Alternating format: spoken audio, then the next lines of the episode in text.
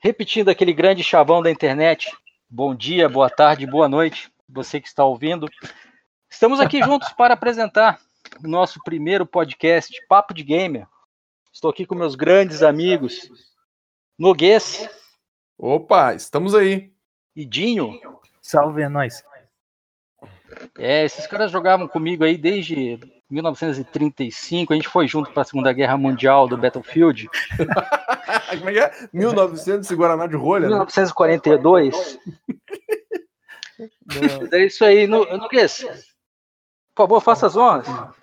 Então, meu amigo, estamos aí. Meu nome é Noguês, Fernando Noguês. Vocês me encontram aí pela, pelas internética, nem diz o nosso amigo Dinho. Como é que é, Dinho? Teu bordão mesmo lá? Meus amigos é, das internet. É, os meninos e meninas das internet, cara. Meninos e meninas das internet, cara. Vocês me encontram aí pelo, principalmente no YouTube lá, tendo lançado vídeos semanais lá, dois, três vídeos semanais. É youtube.com barra Fernando Noguês. Aí lá você vai ver minhas redes sociais, tudo, vai conseguir me, me acompanhar lá com mais frequência e tá sempre por dentro das novidades do mundo dos games. Dinho? Opa, isso aí, tinha um Cardoso. Tinha um Cardoso na paradinha aí no podcast do Papo de Gamer. Tinha um Cardoso se aventurando na internet aí, youtuber já aí há dois anos.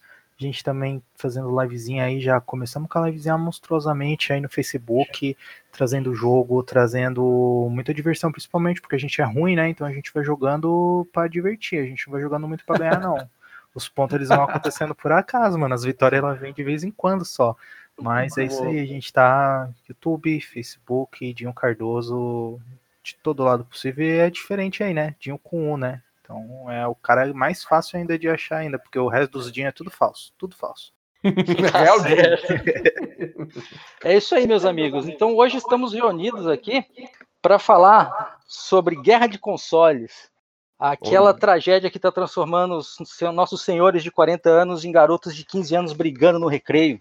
A quinta série que habita em nós. É, vamos falar também do preço dos games, não só no Brasil, mas no mundo também, como que isso reflete para nós, queridos jogadores, e, e tudo que está envolvido, loot box, uh, os jogos que são gratuitos, mas na verdade te cobram depois de um certo tempo de jogo. E nós vamos conversar muito sobre isso. Bom, eu sou o Zenglaf e nós estamos aqui no Papo de Gamer. Chama a vinheta.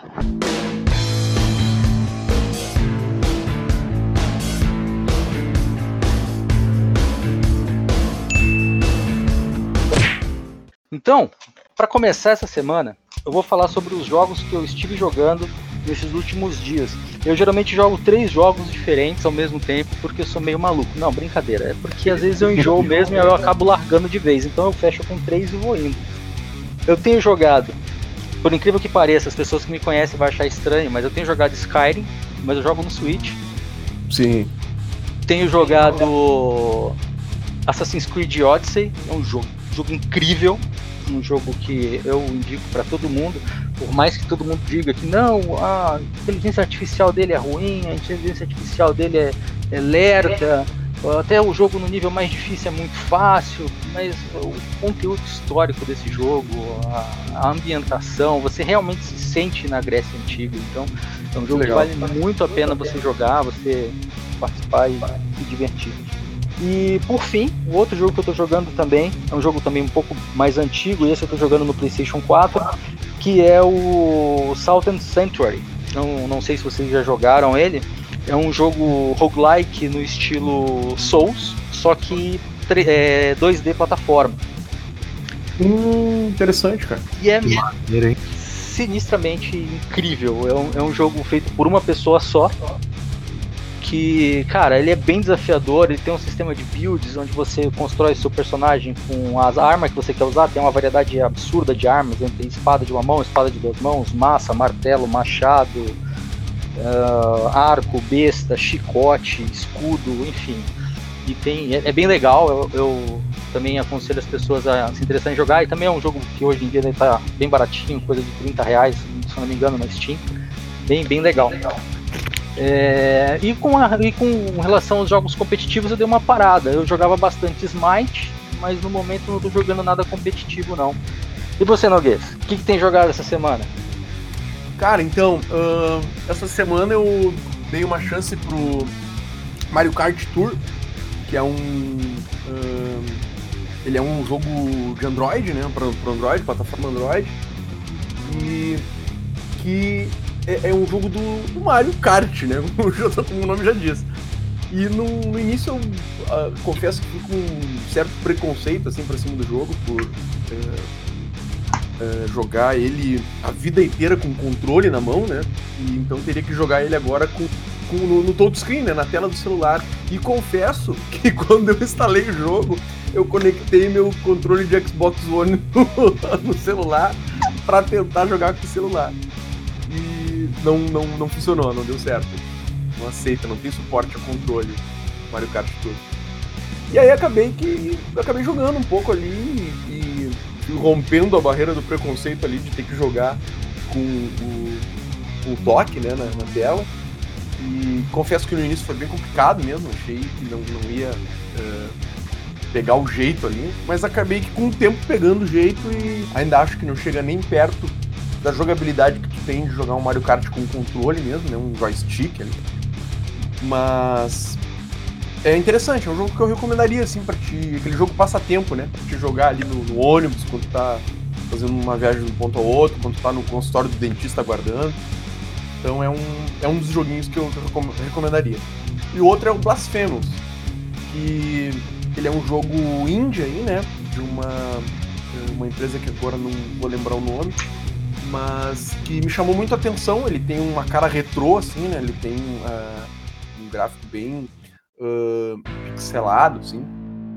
E é um jogo de plataforma que tu vai ali enfrentando os inimigos e alguns mais fortes que os outros, vai recolhendo itens bem interessante, assim. Até o Jim lá, o Jim visitou uma live minha, né, Jim? Isso, livezinha é monstro, o jogo Uhum, tava tentando é. jogar nela. Eu assisti as tentativas também, viu?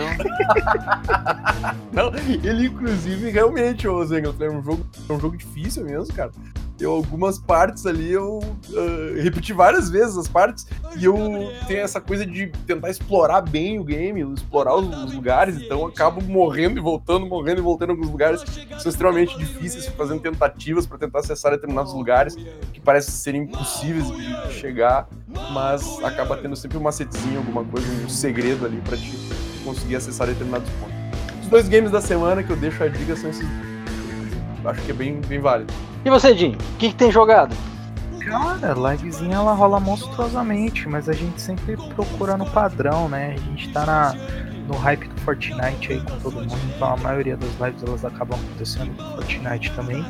Uh, na, tô tentando aprender ainda, porque o joguinho, viu? Você tem que atirar, você tem que construir, você tem que pegar, você tem que matar, é muita coisa para fazer. A gente vai se perdendo, mas a gente vai treinando e vai tentando ficar bom. Uh, também aí, LOLzinho, né? Não tem como a gente ficar muito longe dele, não, depois que a gente joga um pouco. Na verdade, estou voltando a jogar ele de novo depois de muito tempo.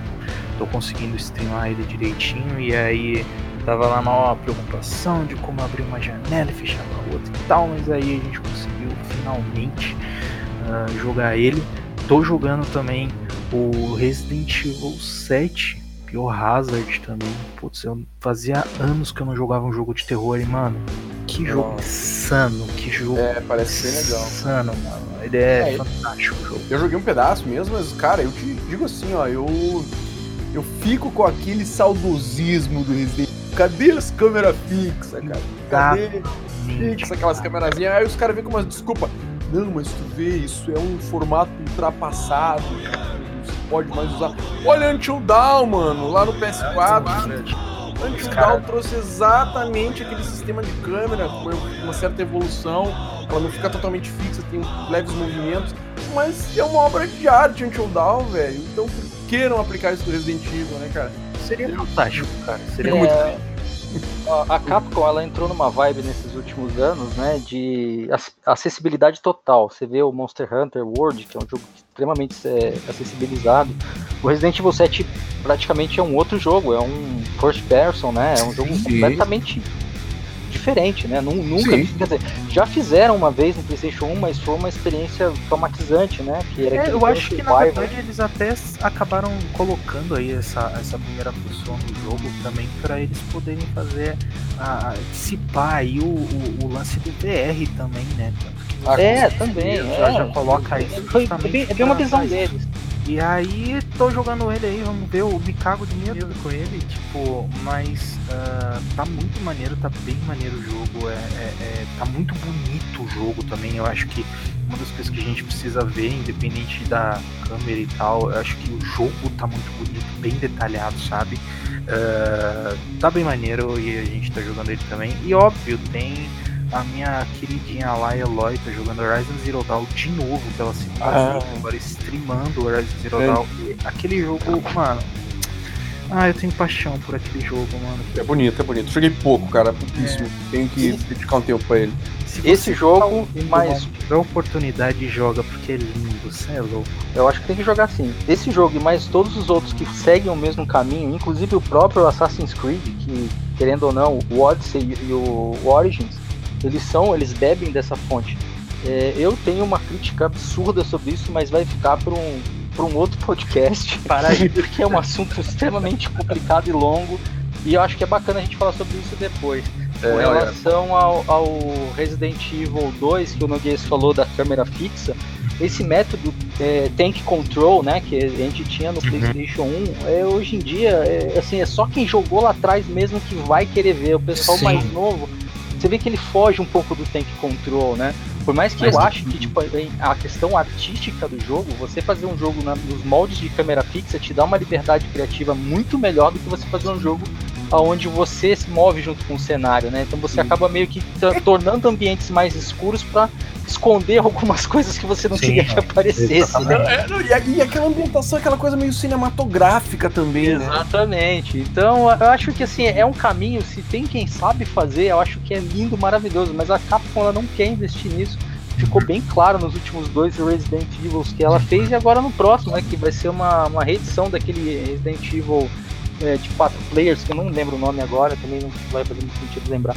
Mas é isso, Dinho. E outra coisa, Noguês, eu acho que nós temos que jogar junto com o Dinho League of Legends e carregar ele. Tem, tem que pro bronze. Porque, mano, você só tem que carregar, carregar pro bronze. Eu, eu, só, eu só busco gente pra carregar, mano. Porque tá triste, mano. Tem que é, olha, pegar as honras lá, mano. Eu vou te falar, tem muito tempo que eu não jogo League of Legends e eu acho que eu nunca saí do prata, então. Ah. Gente, eu não tenho nem cor ainda. Então. Esquece, entendeu? Esquece que comigo você vai afundar. Tem cor, cara. pra usar um negócio pra lustrar ali, eu tô sem cor nenhuma, cara. Eu sou, sou, eu sou, eu sou inexistente. Mas é isso aí. É, então, agora tem aquela parte que todo mundo gosta, né? Que a gente vai responder pergunta, as perguntas do último programa. O problema é que nós não tivemos um último programa. Então eu vou pegar a pergunta de um amigo meu, o Zengloff de Taboão da Serra, São Paulo que ele pergunta assim: quando que vocês vão fazer o Noguês jogar um jogo tipo World of Warcraft? Já que ele gosta tanto de MMO, mas só gosta que só consegue jogar Lineage 2. Não, e Lineage 2 que inclusive tá vindo uma. lança agora, se não me engano, em novembro, uma versão. Uh, um remake, podemos dizer, eu acho, né? Lineage 2 Mobile, que é o Lineage 2, né? Todo refeito com um, um, um Real Engine, se não me engano, um Real 4, que tá lindíssimo, né? O jogo tá muito lindo, mas que uh, vindo da NC Soft, né, eu já me assusto. me assusto o que, que vem por aí. é lindo, o jogo tá lindo, tem que dizer, temos que dar os devidos créditos, tá muito bem feito, assim. Tá, tá muito bonito, refizeram. Imagina, eu tô andando em Aden, né? Nós três aqui somos uh, fervorosos jogadores de Lineage, né? Jogamos por muito tempo. E então posso uh, fazer essa, uh, essa colocação para vocês que tenho certeza que vocês vão ficar muito bem situados. E se imagina andando em área assim com uh, uma, um aparato gráfico dos dias de hoje, assim, sabe? É, não, tá tende a ser incrível. Na verdade, os jogos da NC Soft por si são jogos belíssimos, né? A, a direção de arte do, da NC Soft é algo primorosa. Você pega aquele jogo que saiu por último deles, último MMO de, de, de, de grande volume que eles fizeram lá, que é o Blade and Soul, que é um jogo incrível. Eu, eu, eu, lembro que eu joguei um jogo do, do, do, designer gráfico de Blade and Soul no Xbox 360. O nome do jogo era Magna Carta 2. Hum, E assim, era um jogo lindo pro Xbox, entendeu? 360, né? Pra aquela geração de videogames. E, então, assim, os, os games deles são extremamente lindos, são primorosos. Só que ao mesmo tempo, a questão comercial dos jogos é que não dá certo. Eles fizeram um jogo muito bom chamado Master vs Master, que é uma mistura de MOBA com co-op. Cara, é incrível, um jogo sensacional. Não deu certo. Eles fizeram há muitos anos atrás um jogo chamado. ah, agora esse eu não vou lembrar e nem adianta eu procurar, que era um jogo de robô. O- então, esse jogo de robô, o X-Steel, lembrei o nome.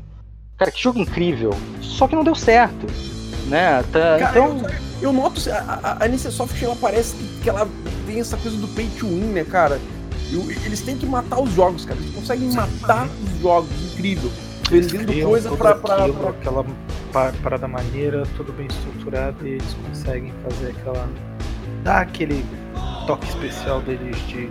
Aham. Cara, sabe que eu joguei agora, por último, ah, nos últimos meses aí, talvez um ano, já quase, acho que não chegou um ano ainda, mas uns meses atrás, eu joguei o Lineage 2 Classic, né, que abriu o servidor ah, americano aí, inclusive tive o prazer de jogar aí com o Dinho, e não lembro se o Zenglef passeou lá, Zenglef, chegou a dar uma Não. passeada lá, não?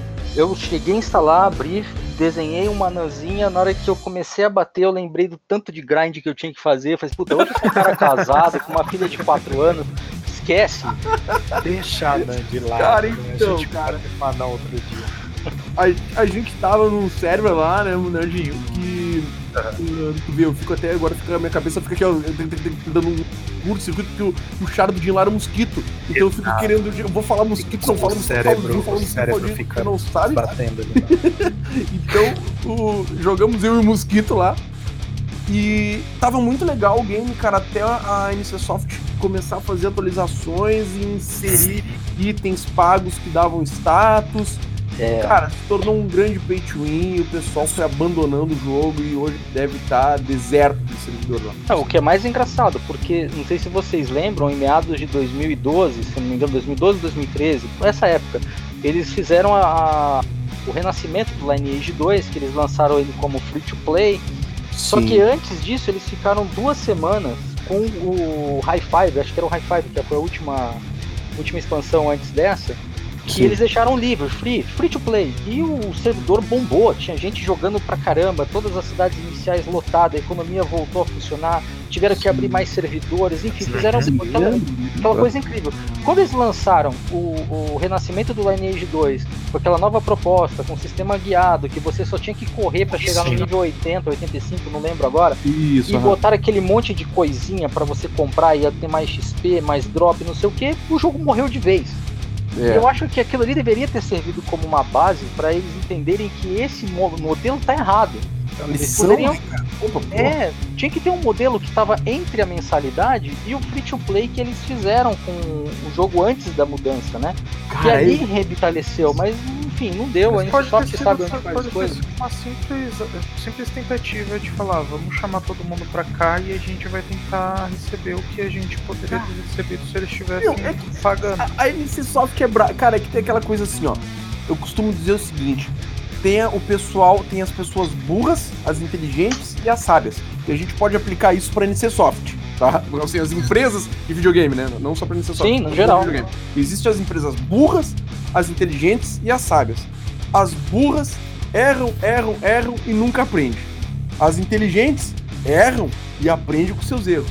E as sábias aprendem com os erros dos outros. Exatamente. Mas é isso aí, gente. Vamos deixar o Lineage pra lá. Já jogamos muito Lineage, já tomamos conta de N Nossa, por muitos meses foi, nossa. por muitos meses, foi incrível, foi muito legal mesmo. Eu lembro que eu era o único bardo do, do servidor inteiro, que o pessoal virava e falava assim, você vai, você vai fazer a subclasse com o quê? Porque combina bem com o seu, com o seu caçador, na verdade era o Silver Ranger, né? Sim, sim. Combina com o Silver Ranger, você fazer um personagem que completa isso aqui. Vou fazer um Sword Singer. Eu, mas Por quê? Porque o bardo precisa tocar uma Acabou com musiquinha. de Cara, muito bom. Me lembrei do Averesc agora, hein? Sim, sim. Grande. Grande amigo nosso. Então, o Noguês não respondeu porque ele não joga o WoW. Mas na próxima vez, façam essa pergunta, quem sabe ele responda pra, pra você por que ele não joga o WoW. Então, vamos ao, ao, assunto do dia, né? Os assuntos do dia que nos reuniu aqui hoje. E é isso, então vamos falar sobre o assunto do dia. O, o primeiro assunto do dia é guerra de consoles.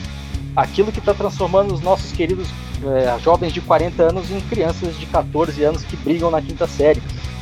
É, é, incrível, eu sempre vejo aqui, eu acompanho muitos canais de YouTube, é, eu não, não, não, assino muitos deles que eu, que eu participo, que eu, que, eu, que eu assisto, porque depois eu fico recebendo informação demais e não consigo dar conta disso. Então eu anoto aqui um caderninho como, bom, como todo bom velho, e vou olhando canal por canal se tem alguma coisa nova para mim. Smartphone pra ele.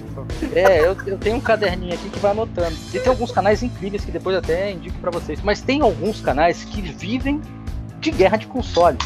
E é uma chuva de notícia falsa para todo lado. E algumas delas nem são falsas, mas elas são tão, tão incrementadas que elas acabam se tornando falsas. É uma coisa extremamente complicada. E eu queria ver, eu queria saber da visão de vocês, o que, vocês acham disso, né? De, de, dessa briguinha que tem o, o o player, em vez do player tentar pensar, putz, cara, será que uns dias vão fazer um crossplay pra gente poder jogar todo mundo junto? Não, é tipo, o meu, o meu console é melhor, o meu é pior, mas os dois estão na minha mesa aqui, os dois são pretos, entendeu? Pra mim, são cara, isso aí é uma grande bobagem, né, meu? Tô ter Playstation e pronto.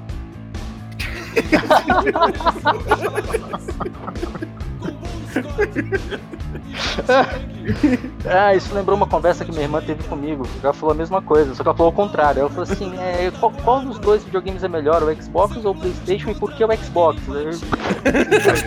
Já tá em cima do muro. Já não é, eu falei, bom, aí eu respondi pra ela: na minha visão, os dois são ruins.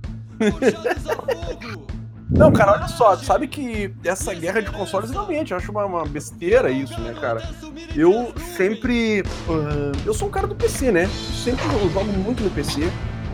Eu acho uh, que tem uma versatilidade muito grande, né? O computador te traz essa versatilidade, né? Uh, uma, uma opção, uma gama muito maior de possibilidade de jogo que nem um console vai te trazer, né? Agora tem um detalhe, uh, eu sou, posso dizer que sou fã da, Sony, posso dizer que sou fã da Sony do PlayStation pelo capricho deles, né? Eles têm um capricho em jogos exclusivos que é uma coisa quase que única, assim. Vai ter uh, os estúdios dele, como o Japão Studios, Japan, né? Japan Studios, a Naughty Dog, uh, enfim, né? É a própria Sony, né? Sony Studios tem um, um se eu não me engano, é uma desenvolvedora de jogos também, que acabam trazendo uh, uh, verdadeiros, verdadeiras obras de arte assim, para o console e que nesse momento, então somente nessas situações, né, ele acaba me chamando a atenção né? e, inclusive, sendo mais atrativo às vezes que o próprio computador. Porque às vezes tem um jogo específico lá que só tem na Sony. Só tem é, no PlayStation. Talvez seja por, por, uma questão mais de você considerar como se fosse um, sei lá, um carinho deles fazerem uma parada que seja exclusiva e para eles eles vão fazer com todo o carinho do mundo para você e tal e é. etc. Então eles é trazem para você aquela exclusividade de falar assim, mano, você tem o o PS4 estou fazendo uma parada que é só pra você, tá ligado? Tipo, não, é, o capitalismo, né? Fazer isso pra... É pra arrecadar. E eu, eu, te falo, eu te falo ainda mais, eu jogo até um, eu jogo até uma parada aqui que, mano, vou, acho que vou jogar uma treta aí no ar, mano. Se bobear. bobear, os caras eles devem ter um telefone do outro, sabe? Fala assim, ó oh, mano, vou lançar um negócio aqui, ó. Vamos, vamos, vamos bater uma treta aí, não sei o que, não sei o que, pra, pra ter o que falar numa casa, mano. Estou falando aqui, ó. Estamos falando de dois consoles e os dois consoles estão pirando, entendeu? Sim. É, o pessoal eu... vai falando. Eu, eu vejo assim, o, uma vez uma entrevista com o próprio Phil Spencer, né, que é o head da, da, uhum. da do Xbox, né, do, do, departamento Xbox. Sim. E ele, ele elogiou o que a Sony faz, achou incrível os jogos, falou que o mercado é muito bom para isso, né, essas, essas inovações, esse estilo, né, esse, esse lance e tal, e ele foi totalmente contra a, a guerra de console, falou que aquilo não ajudava em nada a comunidade. E ao, e ao mesmo tempo, do outro lado, eu não vejo a Sony bater na Microsoft, entendeu? Uhum. Então, assim, é, eu vejo que, de uma certa forma, as empresas não estão ligando a mínima para isso. Né? A não ser o fato de que eles sabem que isso é tóxico e isso pode danificar de alguma forma. Mas, assim, se você seguir o que cada console tem de especial, é, pelo menos na minha visão, eu, eu também sou, sou um cara do PC. É, eu, eu, acho que eu já gastei mais dinheiro pra, pra mudar de PC do que comprar carro. Então, é, eu Boa, gastei já muita grana tipo, com PC. Bom você faz dinheiro pra comprar outro carro, né? É. Não, e, e assim, o, e o videogame eu tenho aqui, eu tenho todos eles ainda, eu não vendo videogame. Tem um problema que eu saio colecionando. Eu tenho Que legal. eu vou uma foto pra vocês. Tem um videogame da até. Eu só abrir um parênteses de te interromper aí no teu raciocínio, mas era bem isso que eu, que eu, que eu tava pensando. É, tem muito que hoje a gente tem essa facilidade de falar assim, vou jogar no PC.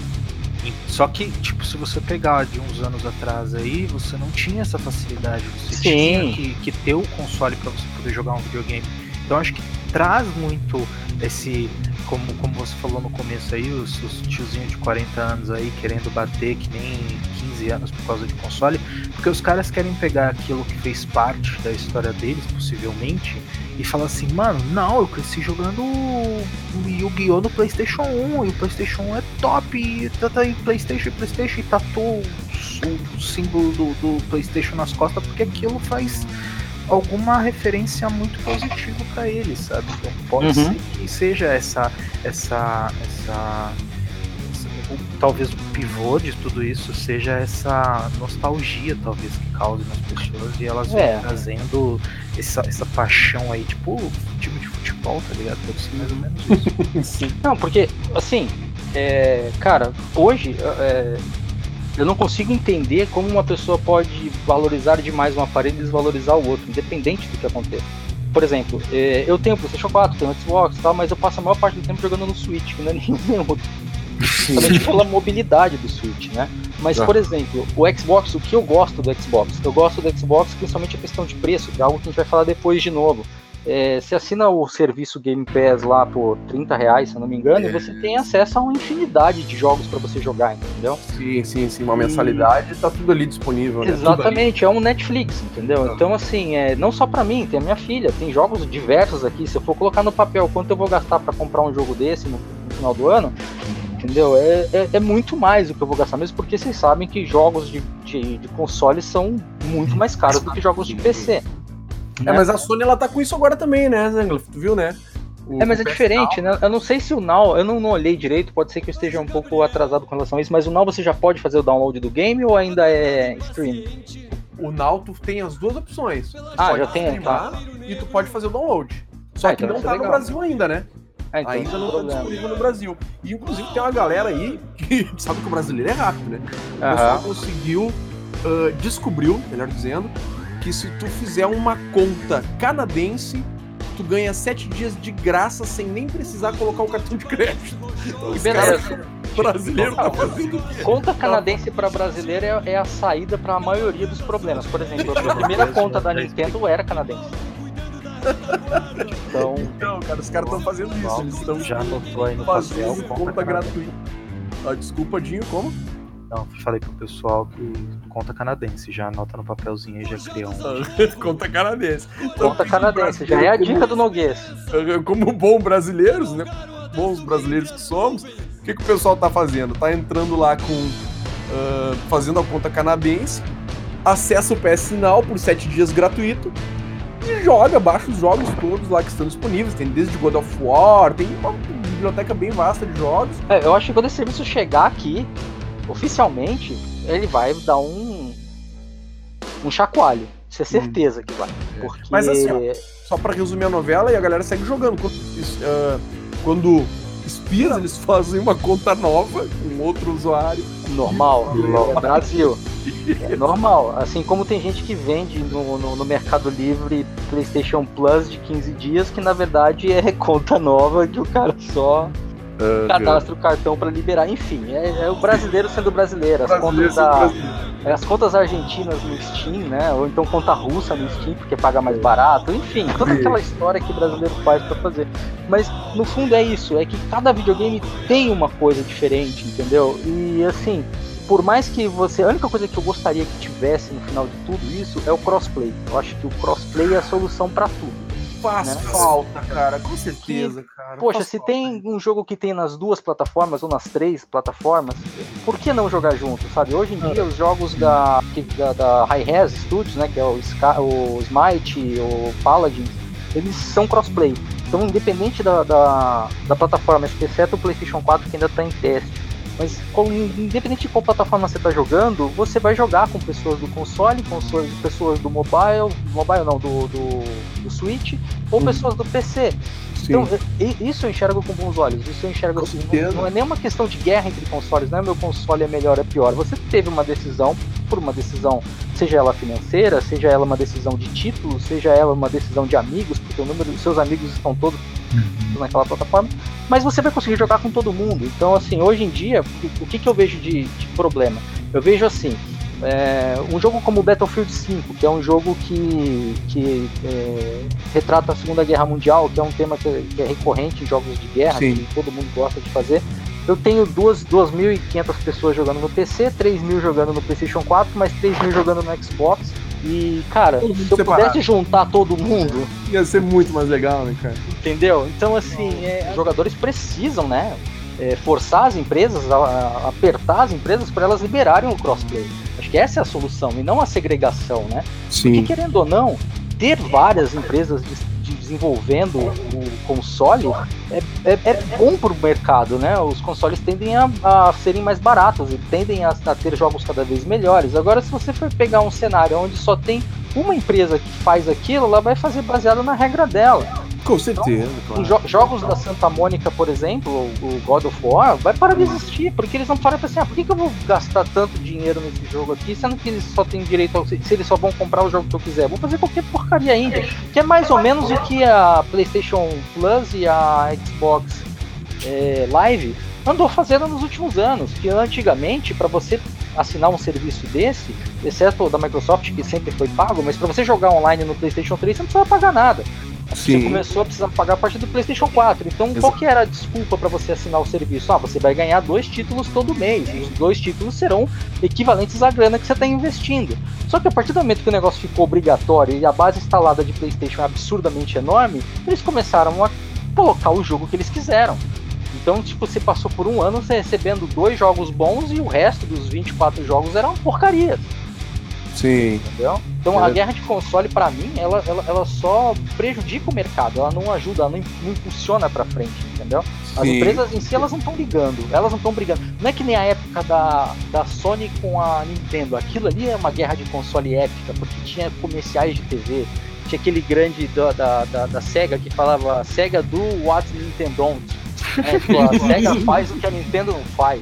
Isso era, isso era sensacional, isso aí, porque isso era era um negócio de marketing, era um negócio que forçava eles a vender um negócio mais barato, pra brigar mesmo entre eles, mas isso não existe mais, cara, entendeu? É, mas sabe que na, na- na- quando ah, entrou essa, tava prestes a entrar essa geração atual de games, né? O Xbox One e o, e o PlayStation 4, eu me lembro que houve um. um- um, ah, ah, como é que eu vou dizer? Houve um, um atrito, né? Podemos dizer assim, um atrito ali entre as duas empresas, entre a Sony e a Microsoft, com a questão da comparti- ah, ah, do compartilhamento de jogos, no qual. Sim, eu lembro, mas aquilo ali foi uma brincadeira de três, né, cara? Nunca virou uma propaganda, né? Sim, sim, foi muito bom. Foi uma brincadeira de E3, aquilo ali eu achei legal, foi uma sacada muito interessante, foi, foi- bem, foi, sabe, foi divertido, mas tipo, a Microsoft não bateu de volta, tipo, eles entenderam, sabe, tipo, que o negócio foi uma... Tipo, a gente deu uma vacilada e os caras, tipo, aproveitaram, entendeu? Sim, tanto é que a Microsoft voltou atrás e Voltou atrás, aquilo ali era um absurdo, aquela ideia era um absurdo. é, a ideia deles era bem né? complicada. Que é mais ou menos o que já era aplicado na própria, na- na- nos dois consoles antigamente. Se você parar pra pensar, antes da, da, da necessidade de você pagar uma Plus ou pagar uma, uma Live, os jogos vendiam o famoso Online Pass, que era praticamente a mesma coisa. Só que a diferença era o seguinte: eu comprei o jogo, vamos lá, por exemplo, eu comprei um Battlefield Bad Company 2 no PlayStation 3 e ele veio com o meu Online Pass. Eu Sim. botei no meu videogame, instalei, eu posso jogar online. Se eu vender o meu joguinho pra alguém, o cara, pra poder jogar online, tem que comprar outro Online Pass. Sim. Então isso já era uma coisa que era feito antigamente, só que era velado, né? E aí a Microsoft tentou tentou colocar isso oficializado, tipo, não, a partir de agora, comigo. Tanto que a Microsoft fez muita porcaria no lançamento do Xbox One, que é, não, vai ter que ter o, o, o, o Kinect. Cara, sem brincadeira, acho que eu nunca, na minha vida, eu tenho o Kinect do 360 e do One, nunca usei. Nossa, isso, eu, eu, eu queria muito ter isso também, eu nunca, nunca consegui nem usar isso de nenhuma forma. Nunca usei isso. Eu sou gordo, mano. Não posso fazer isso direito. Sentado, tá ligado? É uma ideia muito boa, mas se eu obrigar o cara a usar um bagulho pra. Não. Não rola. Não, é, foi, foi terrível.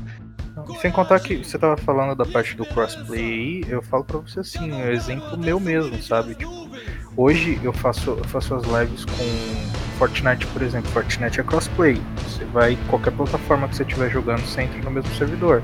Seja mobile, seja PC, seja Playstation, seja Xbox, seja o que for. E eu falo pra você que o que me faz uh, ter essa, essa essa, essa quantidade de jogo dele, de, de fazer, fazer conteúdo justamente com ele, é justamente o fator de eu poder jogar com uma pessoa que tem PC, eu jogo no PS4 e o cara joga no Xbox, entendeu? E aí tem um cara também que joga no celular, e aí o pessoal vai fazendo tudo isso e vai. É, fazendo com que as pessoas elas façam exatamente o que você falou, elas se preocupem primeiramente em se divertir, ao invés de não preciso comprar o mesmo console do outro cara, porque senão eu não consigo jogar com ele. É muito. É engessar muito a pessoa, sabe? É, é, é muito. É muito fraco isso, não, não é muito legal não. Não, é, é bem isso mesmo. É, não, não tem outra solução para o mercado de games.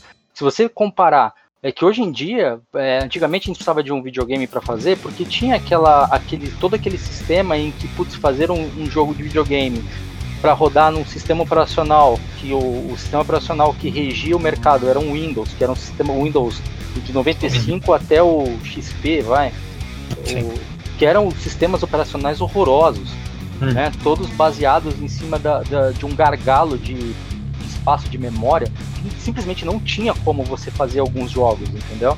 E ainda tinha aquela época do CD, que, as, que a, a, as empresas né, de GFX estavam fazendo grandes coisas. A Sony veio com a parte tecnológica, lançando o primeiro PlayStation, trazendo uma coisa que, se você comparar, se você colocar o, o mesmo jogo, tá? Eu tô falando de um mesmo uhum. jogo. Se você colocar um Final Fantasy VII no PlayStation 1 e o Final Fantasy VII no, da, da Eidos no PC, você vai falar assim: caramba, o do PlayStation 1 é melhor.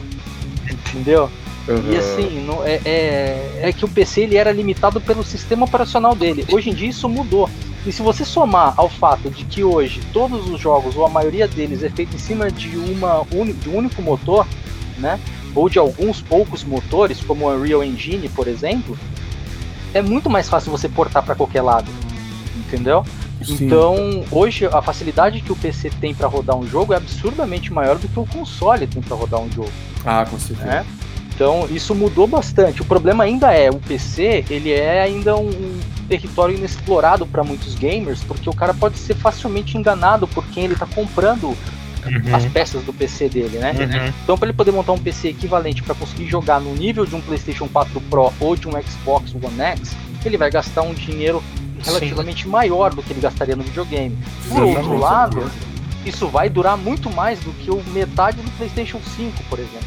Isso também exige um certo conhecimento do, do gamer, né? Ele vai precisar entender um pouco o mínimo do, do computador, né, para buscar e atrás dos componentes. Sim, mas acho que quando você fala, por exemplo, eu, eu, eu devo ser dessa linha que você está falando, sabe? Eu entendo o mínimo possível da, da de computadores só para eu poder sobreviver, tanto na minha profissão quanto nas coisas que eu vou fazendo. Mas isso é, é, é, um, é, um, é um fator que eu acho que ele vai fazendo com que você evolua na tu, o teu nível de curiosidade para o um nível das coisas que você precisa, para a tecnologia que você está buscando. Então é, você acaba meio que eu acho que teve muita, muita gente, é, principalmente nessa geração agora de, de, de, de gamers de PC, né? Que os caras eles correram atrás para poder aprender como é que fazia para se tornar independente e acabaram fazendo tipo uma, uma uh, um, conhecimento monstruoso, tá ligado? Tipo, Sim. a partir de uma vontade de jogar um joguinho no computador, entendeu? Então, e outra, tem o fator de você uh, uh, tem o fator de você, se a gente for falar em questão de custos, né? Em vez de você, você tem a tua internet no computador direto, né? Então é, são custos que a gente vai, sei lá, talvez seja até mais viável do que você ficar pagando PES todo, todo, todo mês, todas seis meses, etc, é, etc. O custo ele é bem, cara, se for ver aí uma placa de vídeo aí boazinha é por isso com Play 4. Né? Ou mais, né? Não, a minha placa de vídeo custou mais do que um PlayStation 4 Pro. Sim, bem mais. mais. Se você for pegar uma mediana, pegar uma mediana, ela tá bem mais do que o, o custo de um PlayStation 4 hoje.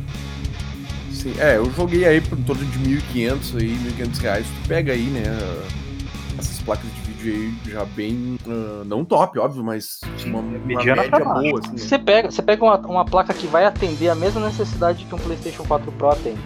A questão é que hoje em dia os players eles estão contaminados com uma porcaria chamada 4K, que é ah. é que é assim. 4K, na minha visão, eu acho na verdade até na Dudinho também. O 4K ele não é um benefício para ninguém. Na verdade, o 4K é um não. problema.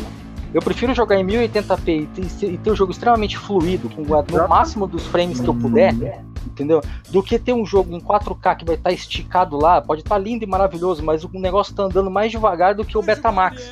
Entendeu? Exatamente. E, e, e assim, é, você não precisa disso. Assim, eu tenho uma TV 4K, mas quando eu ligo para jogar o videogame, eu faço questão de forçar ela no 1080. Você entende? Que é, é, é, é um negócio assim de tipo, de, o conhecimento do gamer hoje, ele não tá mais voltado para o videogame, tá, tá voltado para uma certa tecnologia. Então a preocupação uhum. hoje é: o PlayStation 5 vai ter 4K nativo? A minha uhum. questão é: não importa. Pode ser, pode ser, eu não ligo. O que eu quero é que o meu joguinho seja fluido. Eu quero poder. Não. Essa é, é isso, eu quero jogar. É, não ligo. Tanto que assim, o meu monitor não é 4K, o monitor do meu PC, eu comprei um monitor da Zoe, eu fiquei, é, um beijo pessoal da Zoe. É, não, eu conheci eles, no, conheci eles na, na, no PUBG e aí eu acabei comprando o monitor deles. O monitor é sensacional. E é um monitor de 240. E assim, eu nunca cheguei a 240 nele, mas toda vez que eu pego um jogo que passa de 60, assim, você percebe na hora que você tá jogando um jogo mais fluido. Que legal, né? É, é, é, é algo assim. É, é absurdo. Você, por exemplo, eu jogava Monster Hunter World no PlayStation 4 Pro. E tinha alguns monstros que eu não conseguia passar de forma nenhuma. A tal da. da ah, esqueci. Um, um tigrezinho azul que voa lá. Enfim, cara, é, é, um leão, uma leão azul que voa. Esqueci o nome dela agora. O pessoal do Monster Hunter vai ficar bravo comigo. Mas não, enfim. Ela. Eu não, não conseguia derrotar ela de forma nenhuma no PlayStation 4. Daí, quando saiu a versão do PC, um amigo meu que trabalha hoje na, na Big Boy Leroy, o, o Wilson Shed, ele me deu uma versão, ele falou assim, não, cara, vem jogar comigo aqui, porque eu não ia comprar, já tinha no Playstation 4, eu não ia comprar. Não, vem jogar aqui pra você ver. Porra, cara, que isso? Passei de todos os monstros do jogo, porque tipo, eu sabia, eu conseguia desviar do ataque do monstro, eu via o que estava acontecendo. E aí eu comecei a, a, a, olhar assim o videogame, o PC, os dois assim, eu pensei assim, cara, eu tenho que jogar fluido. Sabe quando você uhum. percebe isso? Eu, eu tenho que jogar fluido. Eu não posso me preocupar se o gráfico tá bonito ou não, se na hora de andar o boneco não, não, não resolve do tempo que, que ele precisa resolver. É, é né? aquilo, é a tecnologia do exagero, né, mano? Você tem uma parada que, tipo, é, é muito maneira, é muito, sabe, tipo, é topzera, sabe? Você tem o extremo do extremo do extremo, mas você perde em alguma outra coisa. Então, o que você vai jogar é importante? O teu jogo que tá todo lindo de bonito na tela ou se você tá conseguindo de fato jogar ele? Então é. você precisa colocar isso na balança, você precisa colocar essa. A minha preocupação será voltada para quê? Então, eu, por exemplo, tenho a preocupação de que, mano, se eu tiver que jogar no baixo tudo para poder fluir um jogo, eu jogo no baixo tudo e eu quero sentir o prazer de avançar no jogo, tá ligado? Tipo, conseguir ver as coisas, conseguir é, desenvolver todo, todo o conteúdo. Agora, se eu puder fazer isso com o jogo lá em cima, blindão, sabe, com luz brilhando, pôr do sol e tudo mais, vamos fazer. Mas se não, mano, eu quero jogar o jogo chegar até o final. Pô. É, mas é. o Switch ele tem muito disso, né? Os jogos eles são travados em frames e não em qualidade gráfica. Então, alguns jogos, por exemplo, o Warframe, tem uma hora que ele fica tão feio, tão feio que dá dor de cabeça. ele fica extremamente pixelado, porque ele não derruba o, os frames, ele deixa o jogo, o jogo continua fluido, você vai terminar a missão, você vai fazer, mas o cenário à sua volta fica completamente comprometido. Parece, a sensação que dá é que você tá no auge da adrenalina e você só tá enxergando o teu inimigo. Sabe? Sim, bem isso mesmo. É tipo um negócio bem, bem complexo, assim. É, coisa que é, os videogames ainda não estão preparados para isso. Se eu não me engano, acho que o Final Fantasy XV do PlayStation 4 Pro ele tem isso, ele tem essa adaptação. Ele fala: você quer jogar fluido? O jogo vai ficar cagado em algum momento, mas você vai jogar fluido, entendeu? Mas não são todos os jogos que têm essa essa facilidade. É, os caras acho que eles vão se eles vão eles vão padronizando isso conforme essa essa tudo isso vai crescendo, né, na, na, na visibilidade do pessoal. Então é é os ajustes que os caras vão fazendo. Eles implementam um negócio muito maneiro, muito, muito foda e vai depois ajustando para todo mundo poder ter ou o poder da escolha ou o poder de executar da forma certa. É tipo aquilo, ó, eu vou jogar Sim. aqui em cima da mesa, depois eu arrumo, tá? Sabe? É mais ou menos isso. Cara, e isso é uma coisa que só o PC te traz, né, na realidade. Essa questão, assim, só o PC entre aspas, né? De poder estar tá, uh, selecionando, assim, essa história. Ou vou perder frames para ter mais uh, né, uh, qualidade gráfica ou vou perder qualidade gráfica para ter mais frames. É bem, bem isso mesmo. E cara, aí eu enxergo as guerras de console não como uma coisa produtiva, e sim como uma coisa que, não, que, que deixa, tira do player, tirar essas, esses pensamentos, essas é, indagações de como vou melhorar o meu gameplay, independente de qual é a minha ferramenta, entendeu? Hum. E, é, aí eles estão mais preocupados em, não, você viu, lançou o novo o The Last of Us, que vai ser sensacional. O jogo não saiu. Joguei o primeiro The Last of Us, achei um jogo incrível, muito bonito. Jogado no HDR, então é uma coisa primorosa. Sim. Mas assim, é um jogo que pra mim acabou, acabou. Eu não vou jogar mais. Não é que nem o League of Legends, ou o Smite, ou o, o Free Fire, né? O, é tipo aquele Fortnite. Filme, você, você vê uma vez, se empolga e. Exatamente, entendeu? Agora eu vou falar assim: eu vou investir, eu vou comprar um videogame, eu vou defender essa marca, porque uma vez por ano vai sair um jogo com uma qualidade gráfica de cinema, eu prefiro assistir um anime. entendeu? É, é bem, é bem essa visão. Mas agora, uma coisa engraçada, eu não sei se vocês conhecem, mas uma developer, né, uma soft house chamada Idea Factory, que japonesa, ela lançou um jogo de RPG naquele modelo animado, né, no modelo anime, chamado Hyper Dimension Neptunia. Vocês conhecem esse jogo? Hum, cara, não me é não. é estranho, velho. Não me é estranho. Ô, Dinho? Não, mas não conheço. Não, não. Hyper Dimension ne Neptunia é um jogo que conta, não, não de forma direta, mas uma, de forma indireta, mas dando bastante noção que você sabe exatamente o que está acontecendo. Cara, esse jogo não tinha PlayStation 3? Na, isso, tinha, ele foi lançado no PlayStation 3 em 2010. Então eu vi, eu cheguei esse, a jogar um pouquinho dele. É, esse jogo ele fala o seguinte: existe um mundo chamado Game Industry, ou indústria dos games, e nesse mundo tem quatro nações. Uma nação se chama é, Planetune, a outra se chama Limbox, a outra se chama Last Station e uma outra se chama Lowi. Cada uma dessas, dessas nações tem uma deusa protetora. Planetune tem uma chamada Neptunia, ou Neptune. É, Limbox tem uma chamada Vert. A de Last Station tem uma chamada Noir. E a de Louis se chama. Ah, fugiu o nome dela agora. Ah, não vou lembrar também.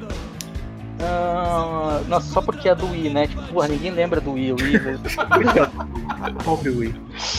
É, Blank, o nome dela é Blank. E essas quatro, elas guerreiam entre si porque elas estão guerreando pelo controle de game industry. Uhum. Tá? E o jogo começa com você pilotando, né? Você sendo o personagem a Neptunia, né? Que é a, a Neptune, que ela é uma referência a um videogame da SEGA que nunca existiu, que era o SEGA Netuno.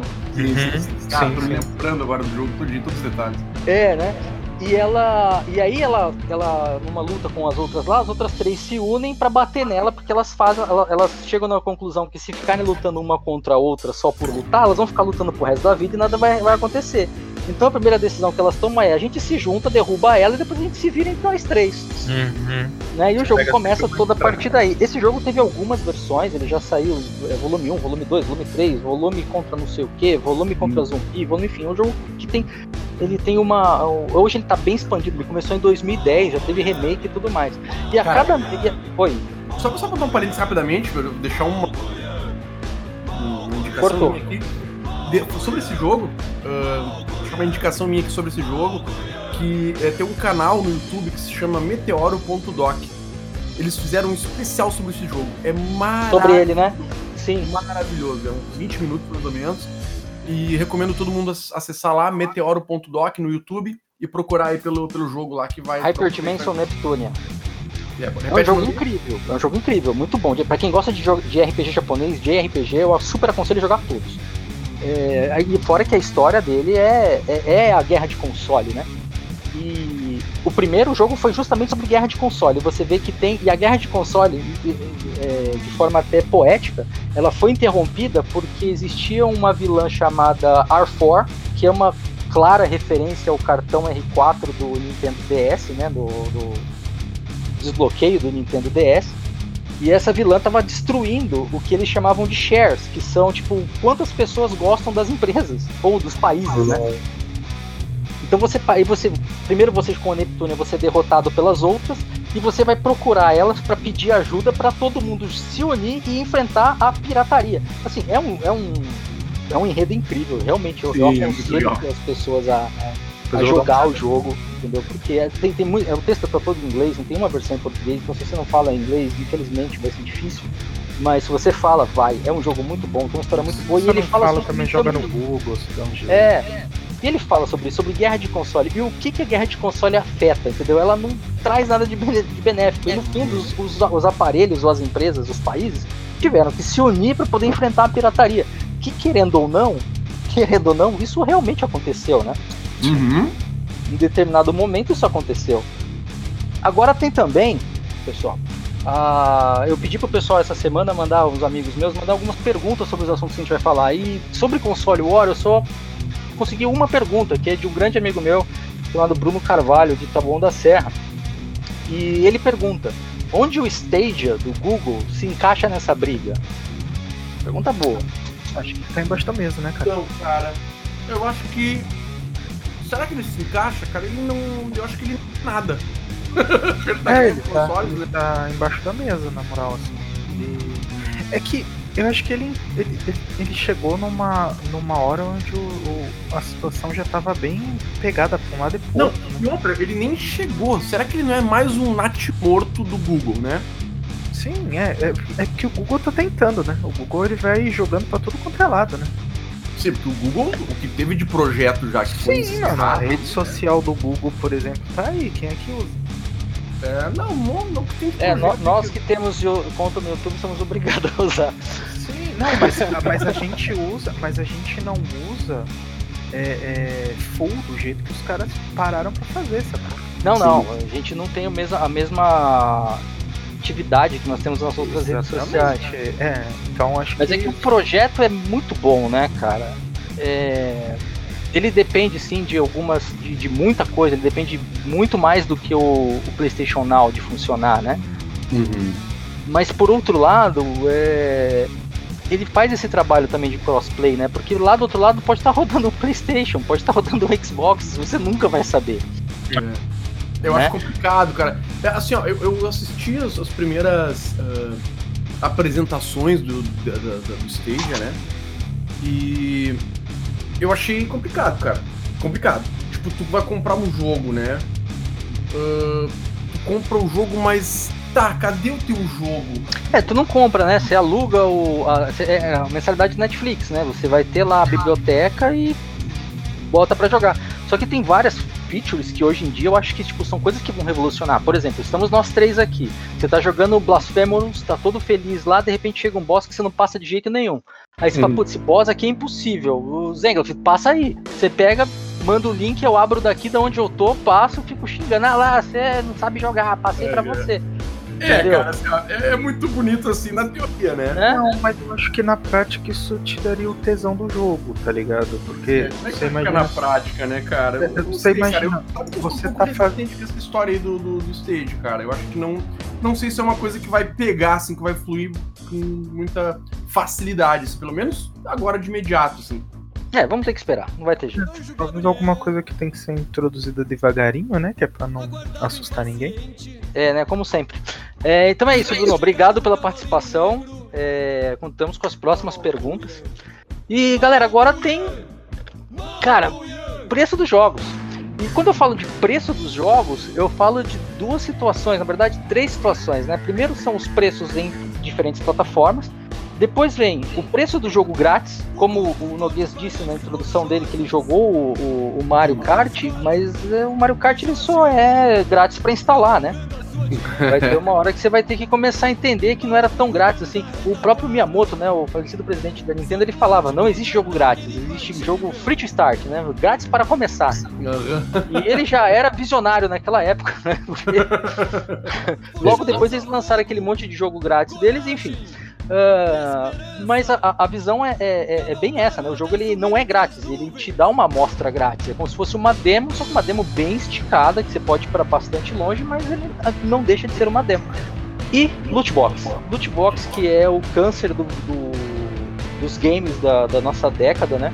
Sim, já cara. acabou com alguns, alguns jogos. Inclusive eu joguei uma vez no próprio Nintendo Switch um jogo chamado The Hero of Loot Box, ou um negócio assim. Nossa. Onde você é um caçador que tem que sair matando loot box pelo mapa. Nossa.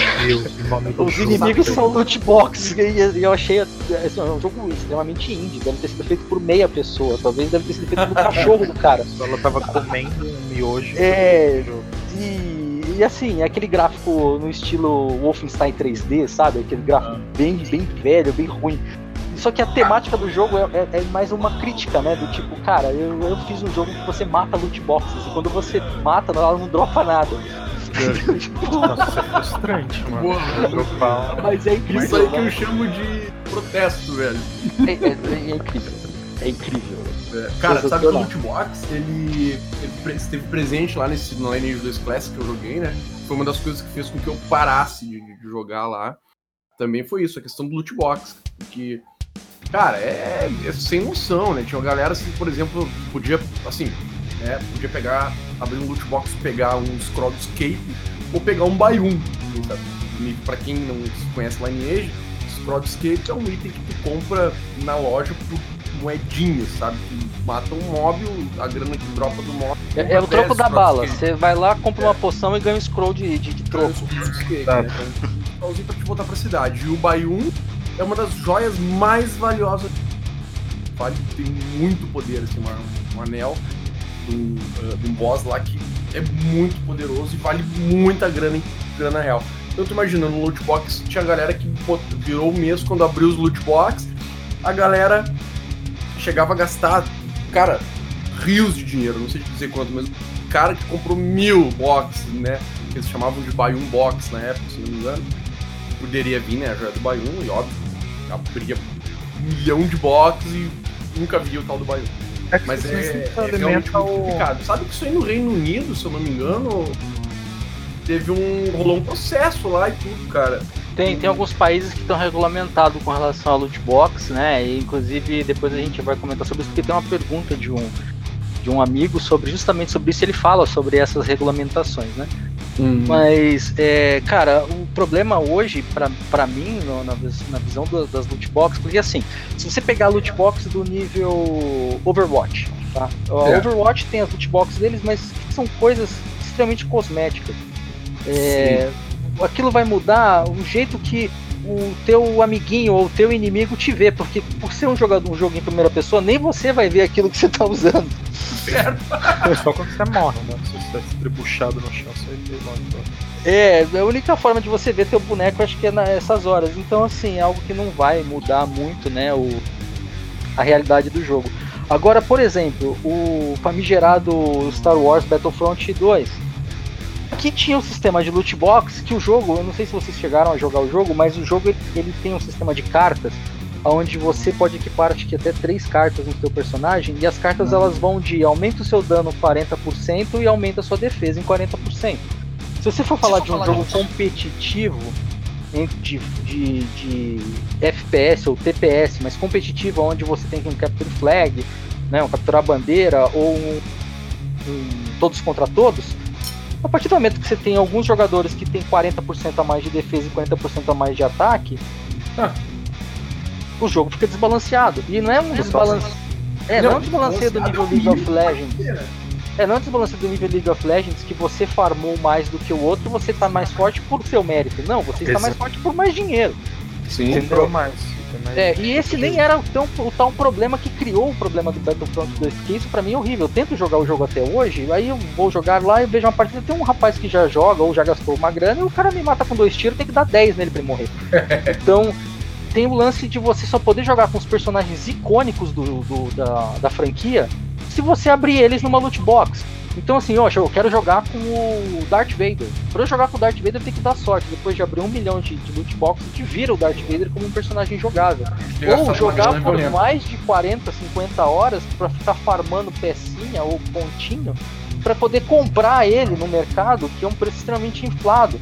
O que também ferrou o jogo, porque teve muita gente que fez bot do jogo pro boneco ficar andando para lá e para cá e farmar ponto. Enfim, aquilo simplesmente acabou com o jogo. Hoje você vê que é um jogo que tem um gráfico maravilhoso, é um jogo extremamente fluido, não é, não é um jogo travado, é um jogo lindo, maravilhoso, fluido, que morreu pela prática do loot box, entendeu?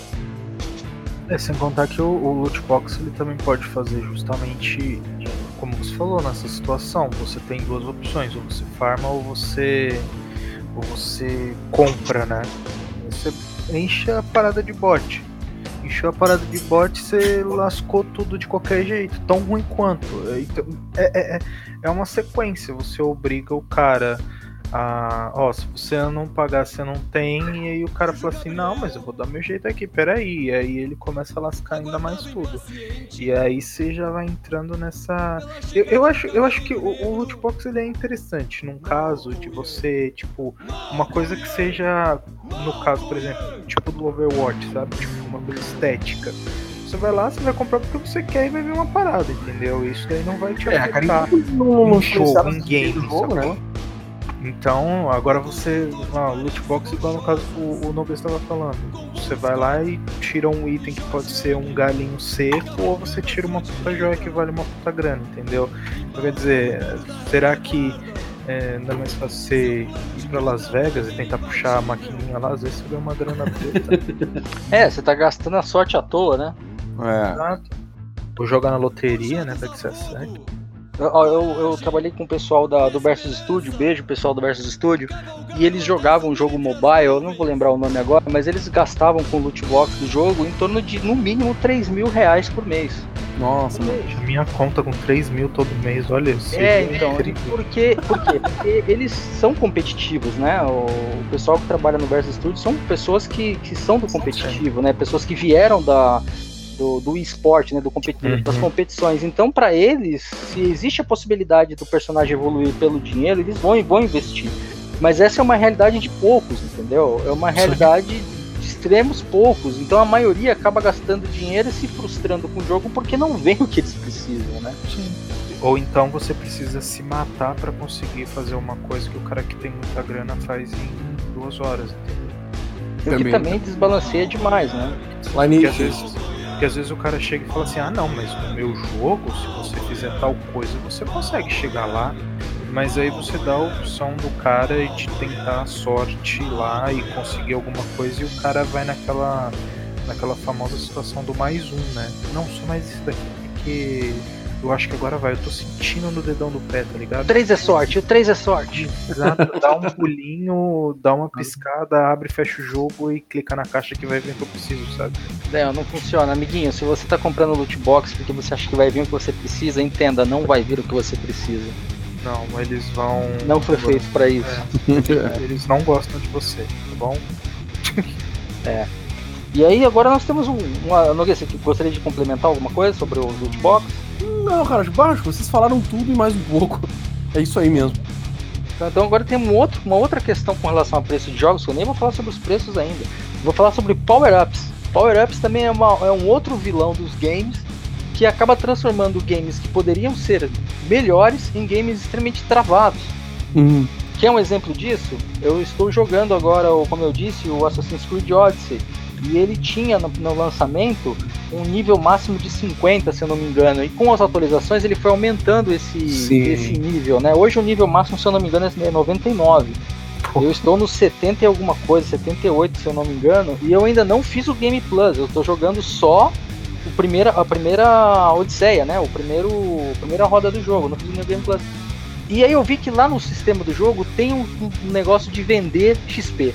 E não é vender XP, é vender facilidade. É, se você comprar esse item aqui, você ganha automaticamente para sempre mais 50% de XP é, adquirido dentro do jogo. Bah. Então eu penso, será que o jogo já não foi feito com 50% menos de XP para eu ser obrigado a pagar isso? É, é, é, isso, é isso que eu falo. A gente, a gente às vezes, a gente pode até ser que seja piração, sabe? Mas a gente tá tão acostumado a desconfiar do povo arrancar dinheiro da gente mano, não duvido, eu não duvido, sinceramente. É, sabe que eu, eu, já vivenciei isso também nos games, cara, mas eu nunca tinha, uh, assim, olhado por esse prisma, né? Nunca tinha parado para analisar com essa visão, assim, de que o jogo pode realmente estar tá encapado, né? Digamos assim, vem, já vem, não vem inteiro, como tu disse, né? Não vem com uh, uh, 100% dele, né? Eles tiram ali a porcentagem da evolução que vão te vender isso posteriormente. É bem interessante teu, a tua colocação, assim, achei muito uh, válido. Fiquei chocado até porque eu nunca tinha pensado, pensado por, esse, por esse lado, assim. O que eu já tinha parado para pensar é que, tipo, alguns servidores de determinados jogos, uh, o pessoal. Uh, é que a gente vive. Por exemplo, assim, ó, a gente tem alguns jogos mais antigos que tentam alcançar hoje novos jogadores, né? Tentam pegar essa nova safra de jogadores, né? Essa galera mais nova.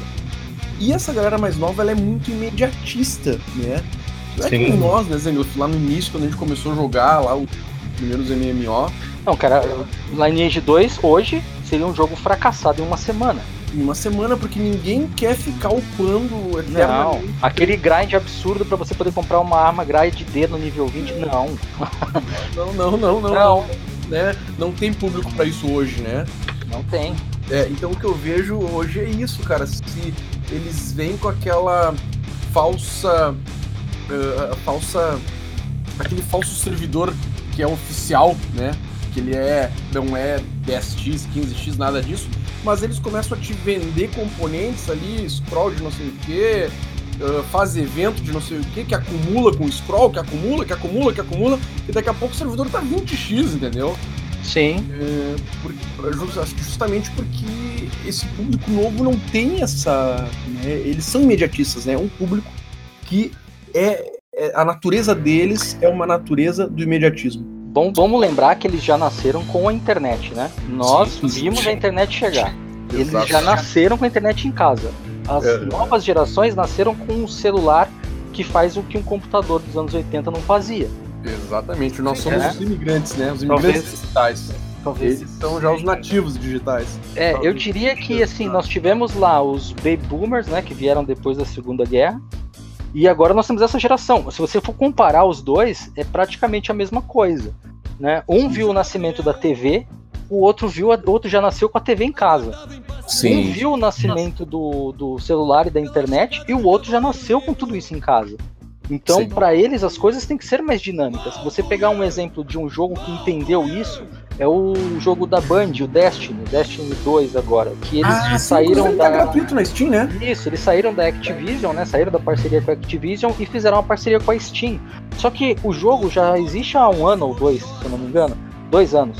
Uhum. E dois anos de evolução no MMORPG, seja ele um loot shooter ou seja ele um modelo tradicional, é muita coisa, é muito grind, é, é, é muita evolução que você vai ficar para trás. Então, o que, que eles fizeram? Foi uma decisão que eles tomaram que, na minha visão, é, é, é, tem pessoas pensantes lá. Por mais que eu tenha os meus problemas com Destiny, que são, não são poucos, mas hum. É, eles têm, eles têm a, uma visão. Eles tiveram a visão de fazer o quê?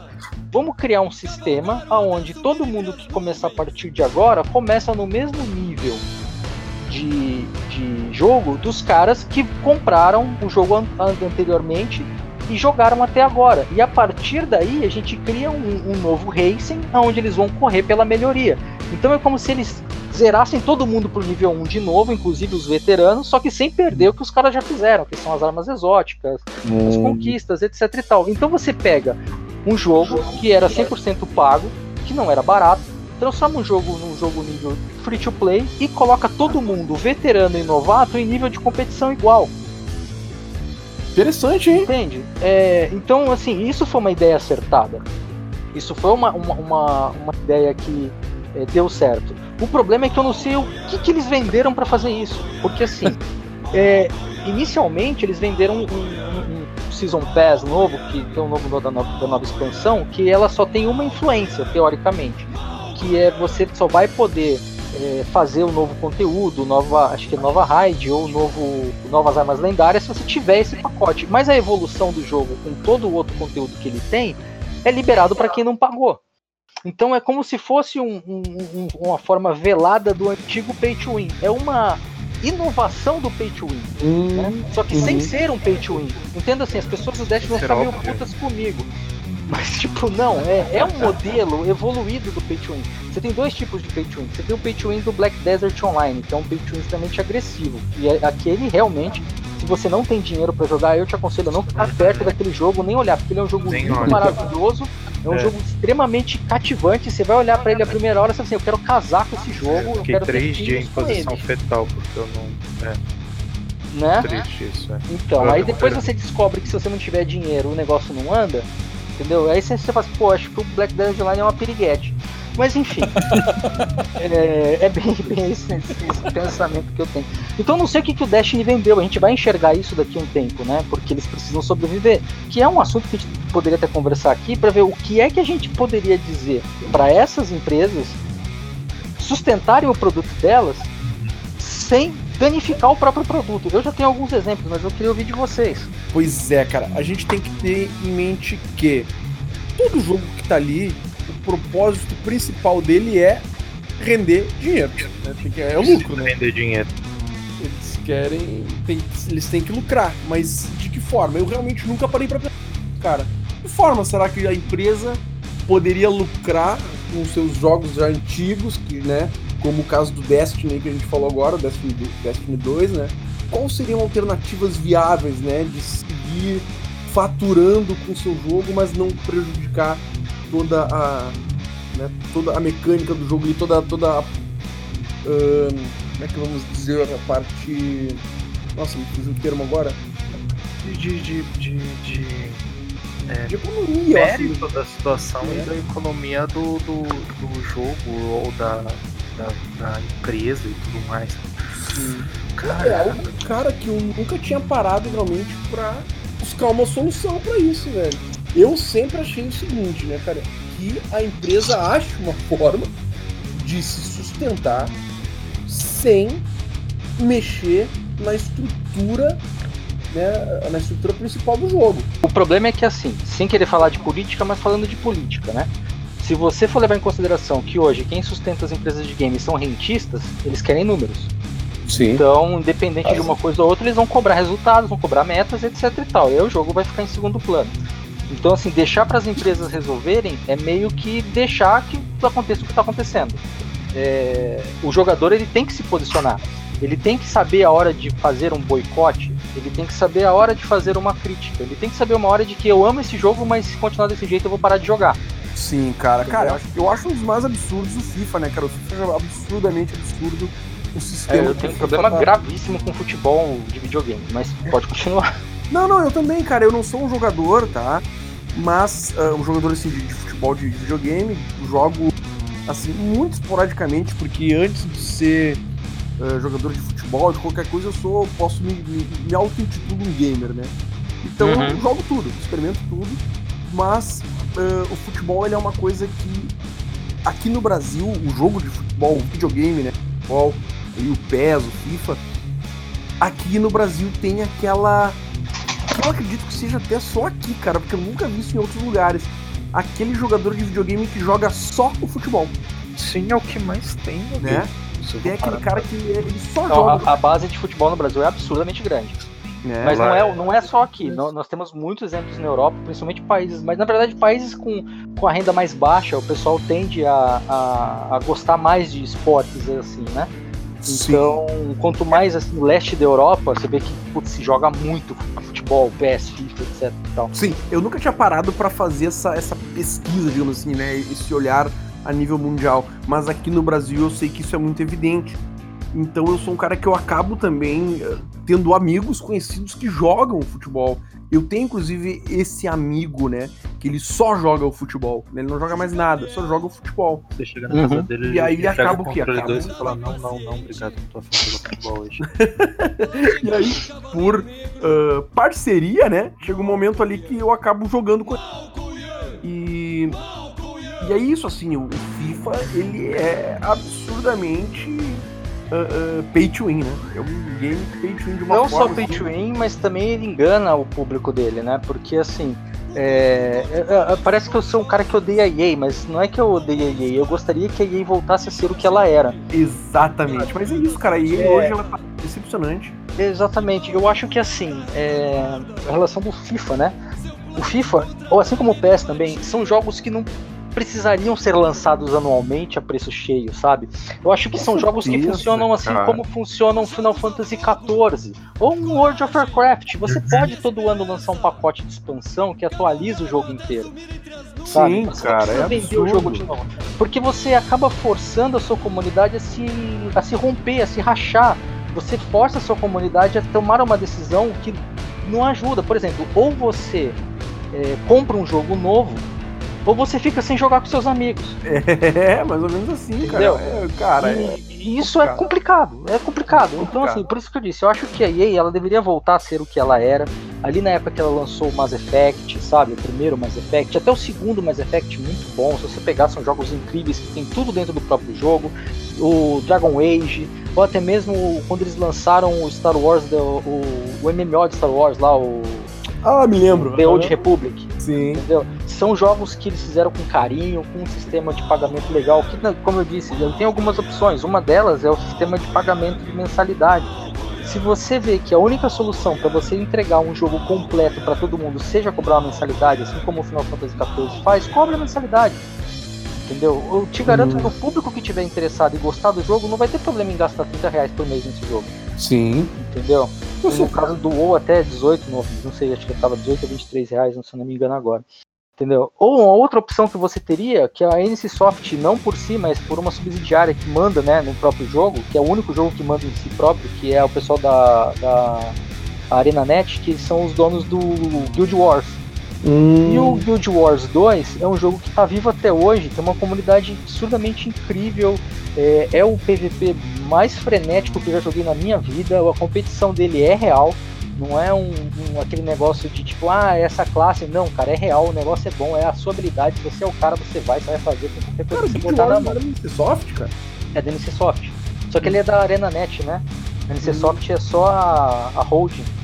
Ah, Mas- certo. E o que, que eles vendem? Eles vendem cosmético. E uma ou outra coisa que ajuda no gameplay, mas não a ponto de quebrar o jogo. Por exemplo, para você minerar pedra no jogo, eles, é, você tem que ficar comprando toda hora na cidade o, a picareta. A picareta tem utilidade de 200, 200 utilidades, 200 vezes que você vai usar. Então Sim. a cada vez que você usa ela, você tem 200 vezes, você tem que voltar na cidade e comprar outra. Então eles vendem uma picareta eterna. Cobra lá 10 dólares na picareta eterna. Entendeu? Tipo, o que, que diminuiu ali? O cara não vai precisar voltar na cidade a cada tanto tempo pra trocar de picareta. Sim, aceitável, né? É, isso não vai mudar o jogo, isso não vai mudar o gameplay. E quando você entra no PVP do jogo, que é o que geralmente sustenta um MMO por depois de um certo tempo, ele é balanceado, equiparado e não importa o quanto você pagou, entendeu? Você tem o mesmo, você não pede igualdade do outro. Então é, é outra coisa que pode ser feito, né? Você não enfiou um monte de grana pra poder fazer isso, né? É algo pouco, vamos colocar assim, pra você poder ter um diferencial que é como você falou. Você só vai poupar uma ida até a cidade ou alguma coisa desse gênero pra poder fazer. Porque dentro da competitividade você não tá tendo benefício nenhum. Exato, é os 5, 10 minutos que você perde, que você tem que ir até a cidade e voltar pro ponto que você tava, que não, não vai te fazer diferença nenhuma. E provavelmente pros caras fazem diferença quando você for olhar pro montante, né? Se você tem mil players e cada um compra 10 dólares, você já tá pra caralho. É bom. É um, É um retorno, né? é um retorno, né? E o, Guild tem muito mais do que mil players hoje. O Guild Wars 2 ele é um sistema competitivo absurdamente grande, cheio de gente jogando. E ele ainda se tornou free to play, né? Porque antigamente ele era buy to play. Você comprava ele e aí você jogava quando você quiser. Hoje em dia não. Depois que ele lançou a primeira expansão, ele se tornou um jogo free to play. Se você quiser a expansão que te dá direito a mais conteúdo PVE, você paga pela, pela, pela expansão, mas se você não quiser, você tem todo o conteúdo do jogo free para jogar. Enfim, é, é uma opção, é uma opção boa, uma opção é, saudável, não afeta o mercado e não deixa players bravos, né? Nossa, que é pra ficar pistola quando você vê o povo comprando as coisas. Eu pelo menos fico. Não, eu não abomino. Eu vejo o jogo pode ser, por exemplo, Fallout 76. Eu adoro a série Fallout, de verdade. Eu, eu, sou uma, eu sempre falo pra todo mundo: se sair um jogo de Fallout com gráfico de Space Invaders, eu vou comprar e vou jogar. Só que o, o Fallout 76 ele foi feito para ser um caça-níquel. Ele já foi Sim. planejado, projetado, feito para ser um caça-níquel. E aí, se você olhar essa relação de vida, você fala: poxa, não, eu não vou nem começar a jogar. Entendeu? É porque Sim. você também você, você, já vai vendo, né? Você, o cara já dá um tiro no pé antes mesmo de, de, de começar qualquer coisa, né? Não desenvolve, não, não vai. É, é, o maior problema é as pessoas quererem ganhar tanto dinheiro assim de forma, entre aspas, fácil, achar né, que é fácil e, e, e envenenando todo mundo para fazer esse tipo de coisa. É triste isso. É, é, é triste demais, você é louco complicado, né? Bom, vou fazer, vou, vou, pegar uma pergunta aqui de um amigo que também mandou essa semana, a Elda, que trabalha na Big Boiler Roy também, de São Paulo. Ele perguntou o seguinte: as loot boxes já foram comparadas a jogo de azar. Alguns países como China, Japão, Bélgica já regulamentaram sobre o assunto. O Brasil ainda não possui uma regulamentação específica para o assunto. No entanto, muitos a igualam a jogo de azar. Acha viável a aplicação das mesmas regras referentes a jogo de azar, como por exemplo a proibição de máquinas caça-níqueis, ou você acredita que é necessário um estudo e a criação de uma legislação específica?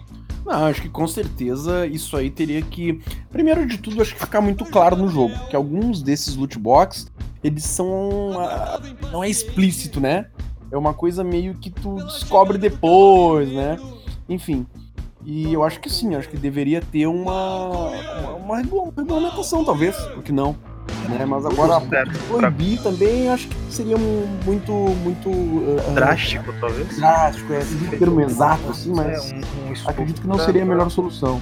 Um estudo para poder ver como, como, como não destruir algo que, que possa ser uh, talvez viável, porque é, é, é, como, como a gente falou, as coisas precisam de números como respostas para uma companhia. Então, é, e outras pessoas, elas talvez uh, uh, se enganem muito dentro disso também, mas é, precisa, precisa de um estudo. Acho que não tem como você aplicar uma, uma, uma regra válida para uma outra situação, mesmo que seja similar e de, de, de, de, de interpretação, como jogos de azar, mas não tem como você jogar uma coisa pronta para uma outra para uma situação similar. Você precisa de um estudo para essa situação, no caso da, da das loot box. Elas precisam é. ser estudadas e analisadas para ver a melhor Exatamente, forma possível. Cara.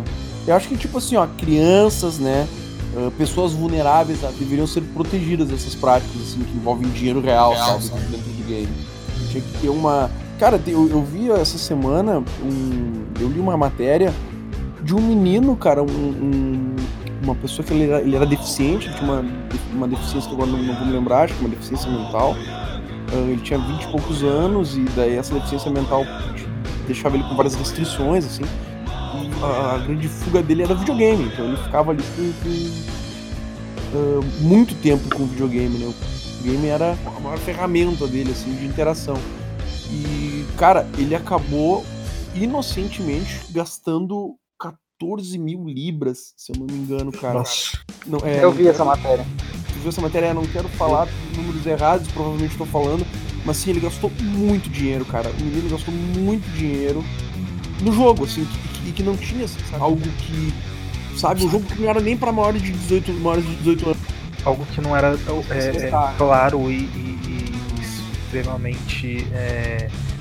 Tem, tem muito jogo que é assim, que você clica ali e ele vai direto para tua conta de transferência e lê Sim, direto. Tem cartão de crédito já no, uh já registrado. Já nem pede senha, já, já efetiva a transação, sabe? Então assim, ó, foi, foi um, um lance bem sério que aconteceu.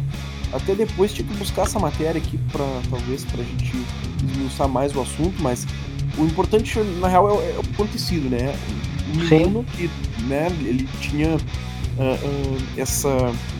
Como se fosse uma criança, né? Uma, Sim, uma é, criança. a gente tá falando de, uma, de, uma, de um menino que tem algum tipo de deficiência, enfim, seja ela qual for, mas a gente também pode falar de uma criança de 9, 10 anos que pega o celular do pai pra fazer qualquer tipo de coisa, entendeu? ali a mesma situação e que Uhum. poderia gastar também um rio de dinheiro ali né, sem, uh, assim, né, sem uma maior supervisão, assim, sem solicitar uma senha de cartão, sem nada do gênero, né?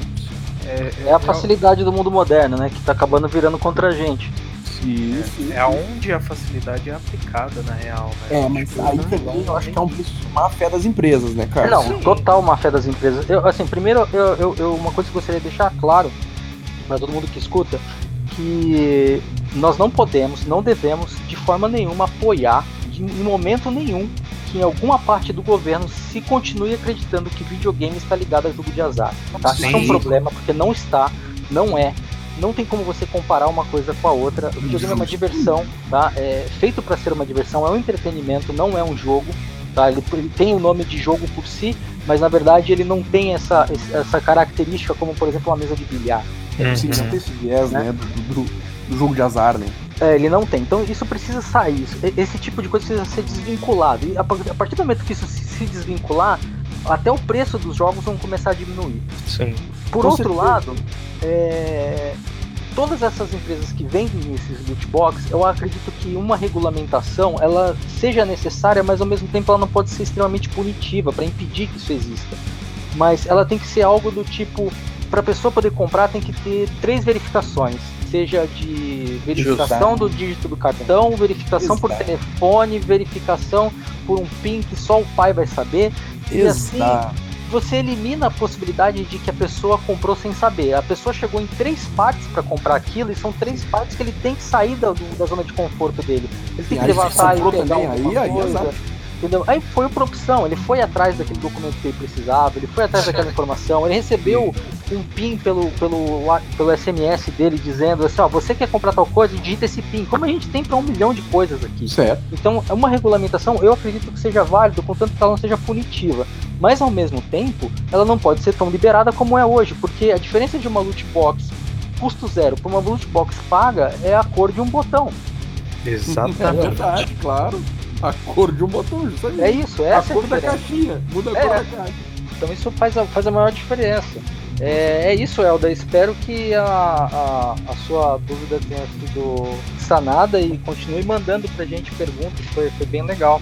Isso aí, muito Isso aí, Um obrigado. abraço. Para fechar esse assunto com chave de, de ouro, preço dos games.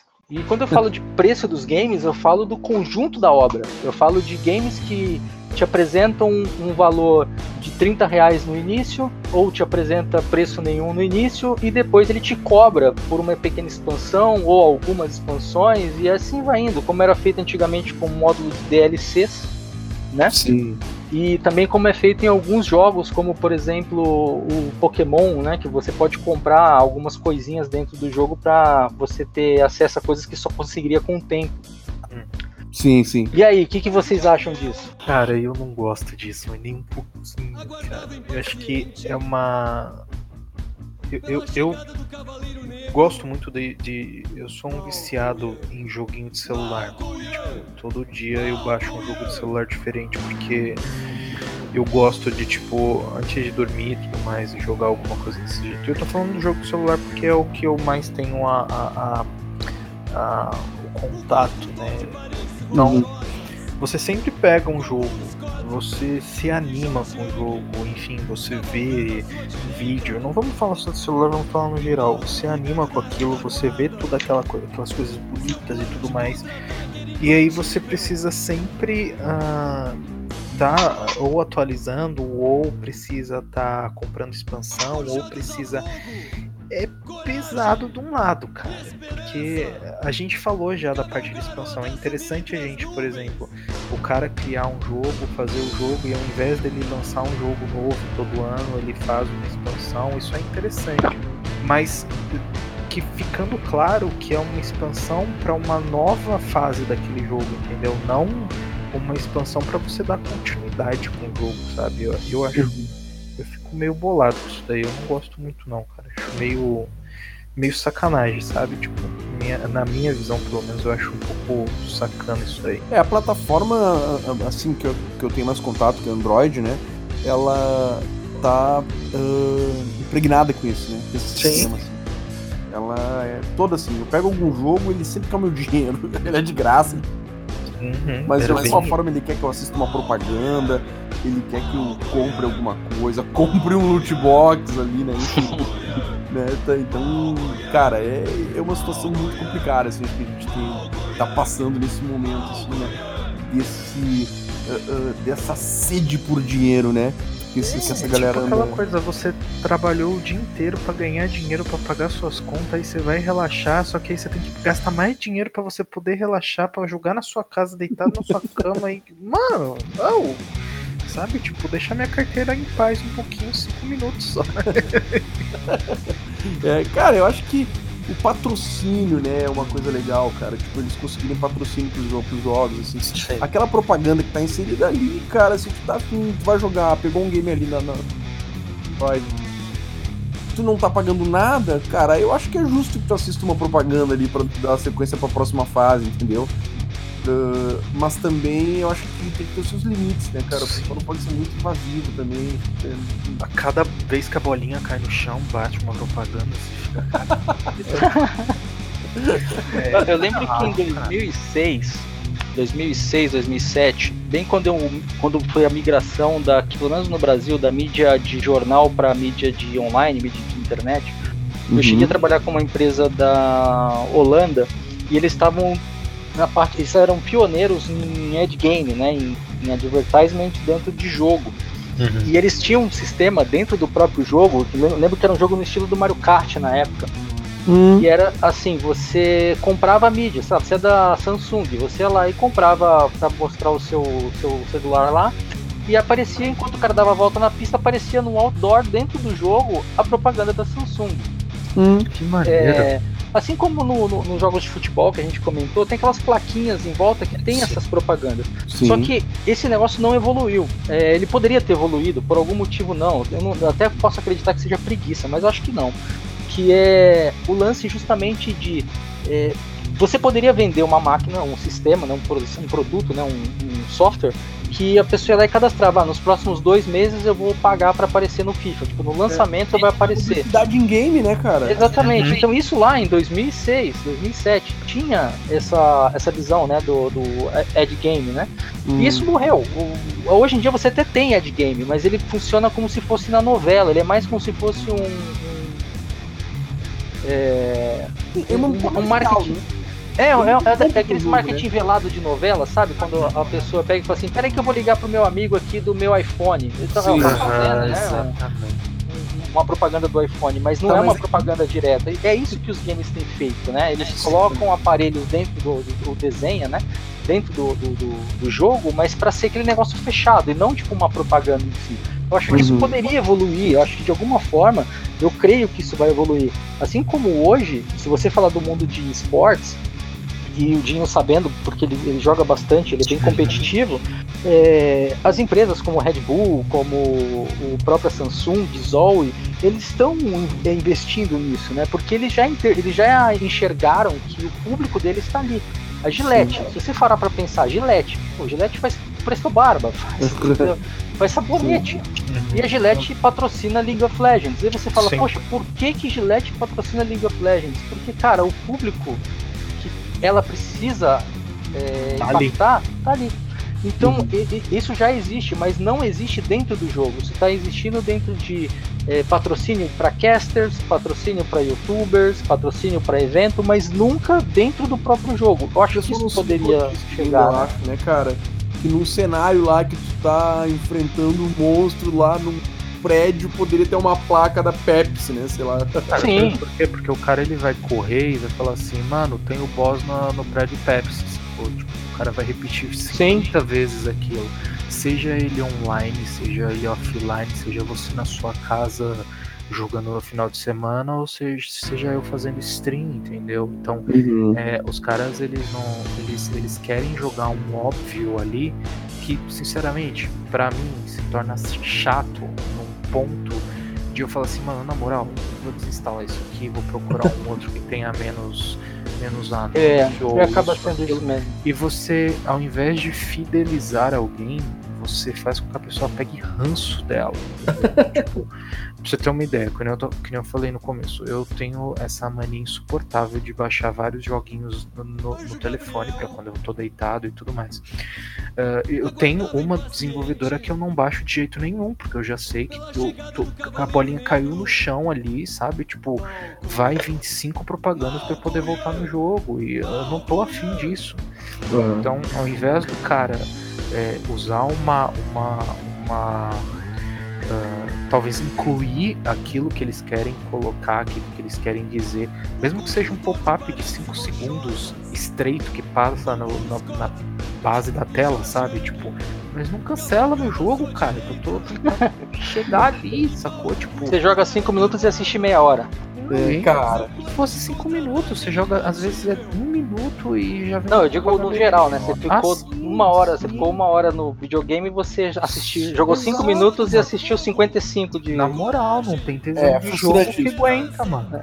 É, frustra um pouco, assim, tu tá ali curtindo, tu é, tu é interrompido, assim, obrigatoriamente interrompido da tua, teu gameplay ali pra, né? Sim, às vezes você tá na mó, na mó hype, fala assim, mano, agora eu vou conseguir, agora eu vou conseguir. Aí você fica lá 30 segundos, 40 segundos esperando passar a propaganda. Mano, na moral, eu levanto, vou tomar uma água, comer um negócio, volto e já até esqueci o que eu tava fazendo. Mas é, Poderiam ser mais que- criativos, né? E passar a mensagem deles, né? Exato, implementa isso, faz com que a propaganda esteja inserida naquilo ali, sabe? Sem interromper teu gameplay, que tu vai absorver o conteúdo da propaganda da mesma forma. Sem contar que você, você, você vai, você pode usar exatamente aquilo da propaganda como referência para você, né? como a gente estava falando nos Sim. casos aí. Você, você pode falar ah, o prédio, ah, vamos parar no prédio tal. Não, mas qual prédio? É aquele com a placa da Coca-Cola, tá ligado? Sim, Ah, olha que beleza. Mano, Olha que, que daqui a pouco, que sensação positiva isso pode te trazer sim, e do que contar- uma propaganda que vem te incomodar, que te traz algo negativo, não é? Exatamente, sem contar que você não vai estar só com a propaganda visual a ponto da pessoa procurar a propaganda. Isso pode ser dito também, entendeu? Então, Sim. a, a- a Claro. pessoa que estiver jogando, a pessoa que estiver streamando, a pessoa que estiver. Enfim, eu falo na parte de, de streamar porque eu acho que é onde a propaganda ela pode afetar mais as pessoas dentro dessa situação. O cara vai dizer o nome, muitas das vezes o cara não pode nem dizer, porque é patrocinado pela Pepsi, tá ligado? Mas na, na, na- no negócio do jogo, no timing do jogo, na, na- enfim, o cara solta uma sem querer, sacou? Tipo, então. Vai soltar mesmo. É, porque ele. Porque o jogo ele faz isso, a gente sabe disso, a gente tá jogando e fala assim, às vezes sem nenhuma referência a gente cria uma referência sem querer, tá ligado? Igual a gente. Aham. Eu tava jogando o. o- fazendo a live de Fortnite tinha um tal de um refrigerantezinho que a gente jogava no. Não era nem refrigerante, na moral, eram umas latinhas, assim, um packzinho de latinha que você jogava e enchia shield de vida. Tinha gente que no meio das streams falava, mano, peguei minha, meu, meu engradadinho de coca aqui, vem cá, vamos tomar uma coca, tá ligado? Não tem nada a ver, É. o bagulho era verde. Ah, sabe? Mas até aí, dane-se, é a referência que os caras fazem. sim, que estão perdendo de fazer em game, né? Olha. É, o, o meu amigo Murilo Show, o narrador Murilo Show, ele, ele inventou um termo pra isso, né? Ele chama de birico. Tomou um birico, Exato. porque, né? Você vai acabar falando, ah, tomei um Red Bull aí, de repente Sim. o negócio é patrocinado pela Monster. Exato. Aí você vai ter um problema, um Né? Então é Cara, resumindo, tá faltando criatividade pros caras. Tá, tá faltando, tá faltando. inserirem de forma É, cara, seria, não seria muito mais legal você chegar e falar assim, tipo assim, ó, vai na A ou vai na B, você fala assim, vai na McDonald's, pô, ia ser tão, né? Então, mano. Imagina assim, mais legal, né? do lado Burger King, todo lado McDonald's, vamos ver que pega essa. Exatamente, cara. Tipo, eu tô aqui no, no McDonald's. Pô, vai ser bem melhor, né? Bem, até, até ia tá mais real, mais imersivo também, né? Sim, Isso traz pra uma realidade de certa, mo- certa, de certa forma. né? É. Mas é, cara. E agora ficou o preço dos jogos. E preço dos jogos é, é legal, porque assim, nós temos jogos da, do PC, Steam, que a gente já falou sobre contas em outros países, mas eu queria se a gente Hum. primeiro fechasse a, a- relação dentro do Brasil, né? É, um jogo na Steam custa um, um AAA lançamento custa em média 150 reais. O mesmo jogo com as mesmas características no PlayStation 4 custa 250 a 300 reais. E no Xbox 220, 200, algumas vezes até no máximo 250. Por que nós temos essa diferença? E por que, que esse preço é tão ruim? Cara, então, a gente, com certeza, aqui no Brasil é a carga tributária, né? Que é o, o, o primeiro vilão, assim, o primeiro, o primeiro vilão da, da nossa alta taxa, né? Alta, a, essa alta taxação que acontece nos games é a nossa, os impostos, né? Os impostos que estão embutidos aí. Então esse acho que é o primeiro vilão aí do, do, do alto valor dos games aqui no Brasil. Cara, então, e, e, essa relação da carga tributária, né, desses impostos, há pouco tempo atrás, acho que foi em agosto, aconteceu aí um bafafá de que o governo federal teria cortado, né, pouco dos impostos sobre os games, inclusive influenciou no preço do PlayStation ali, eu me lembro que mexeu acho que 10 reais, não quero mentir aqui, mas foi uma coisa bem ridícula, assim, uhum. preço é, que, é que na verdade isso é uma, é uma história é, ela é mal contada essa história, né? Hum. E na verdade é, foi uma redução que não é uma redução, né? Talvez para os jogos da, da, da, nossa querida Tectoy faça alguma uhum. diferença, porque são jogos produzidos no Brasil. Sim. Agora, para jogos que não são produzidos no Brasil, o preço continua o mesmo. Uhum. E ainda continua em cima da carga tributária de jogo de azar, que é o que torna o jogo caro no Brasil. Entendi. Então, assim, é, se o jogo for produzido no Brasil, ele vai estar isento de IPI entendeu? Sim. Ou a carga de IPI vai ser reduzida. Então isso faz com que ele, teoricamente, fosse... não mude nada. Tanto uhum. que a Sony, depois que anunciaram essa redução, ela parou de produzir videogame no Brasil. Nossa, sério, cara, não sabia? É, porque ela falou assim, nossa, essa é a única coisa que o governo vai fazer por mim, então tchau. Uhum. Entendeu? A Microsoft ela tem essa facilidade de preços melhores porque ela produz absolutamente tudo aqui no Brasil. Né? Desde o videogame aos jogos, ela produz tudo aqui. Só que os jogos da, da Sony, elas têm que passar por alguns intermediários. O preço dele aumenta porque eu acredito que isso tem, esse bolo tem que ser dividido. Então fica um parte para NC, fica um parte para Sony, fica parte para o lojista e parte para o governo. E quem paga tudo isso é o player. Sim. Sim entendeu? Então, e, e, ninguém quer aliviar, ninguém quer tirar um pedaço. Tanto que eu lembro que enquanto o dólar estava em torno de dois reais, um real e oitenta, eu nunca comprei nada na, na, na, PlayStation brasileira, eu só comprava coisas na PlayStation canadense. Sim. Foi a minha primeira conta de todos os meus videogames, né? porque era a única que aceitava meu cartão. E assim, a diferença de preço era gritante, era coisa de pagar 100 reais num jogo ou pagar 180. Entendeu? Então, assim, é, não é só a carga tributária. A carga tributária, como esse projeto disse, ele pode reduzir, mas enquanto, mas se ele não afetar diretamente o custo do, do texto que diz que jogo é considerado, que videogame é considerado jogo de azar, esse preço não vai diminuir. Sim, mas isso Cara, que rolou aí nos últimos dias, tá? De que estão estudando novos impostos para os videogames, cara. Ninguém viu falar sobre isso. Mas como eu disse, se não tirar, se não descaracterizar videogame como jogo de azar, esquece pode pensar no que for, só vai aumentar o preço. É, nesse momento eu até tô, tô dando uma procurada aqui, cara, né? Que é uma pena, cara. Eu tinha salvado essa matéria, mas não tô localizando ela aqui. Ah, procura aí que eu vou fazer uma pergunta de um amigo nosso. Que, tá, vai lá, vai lá.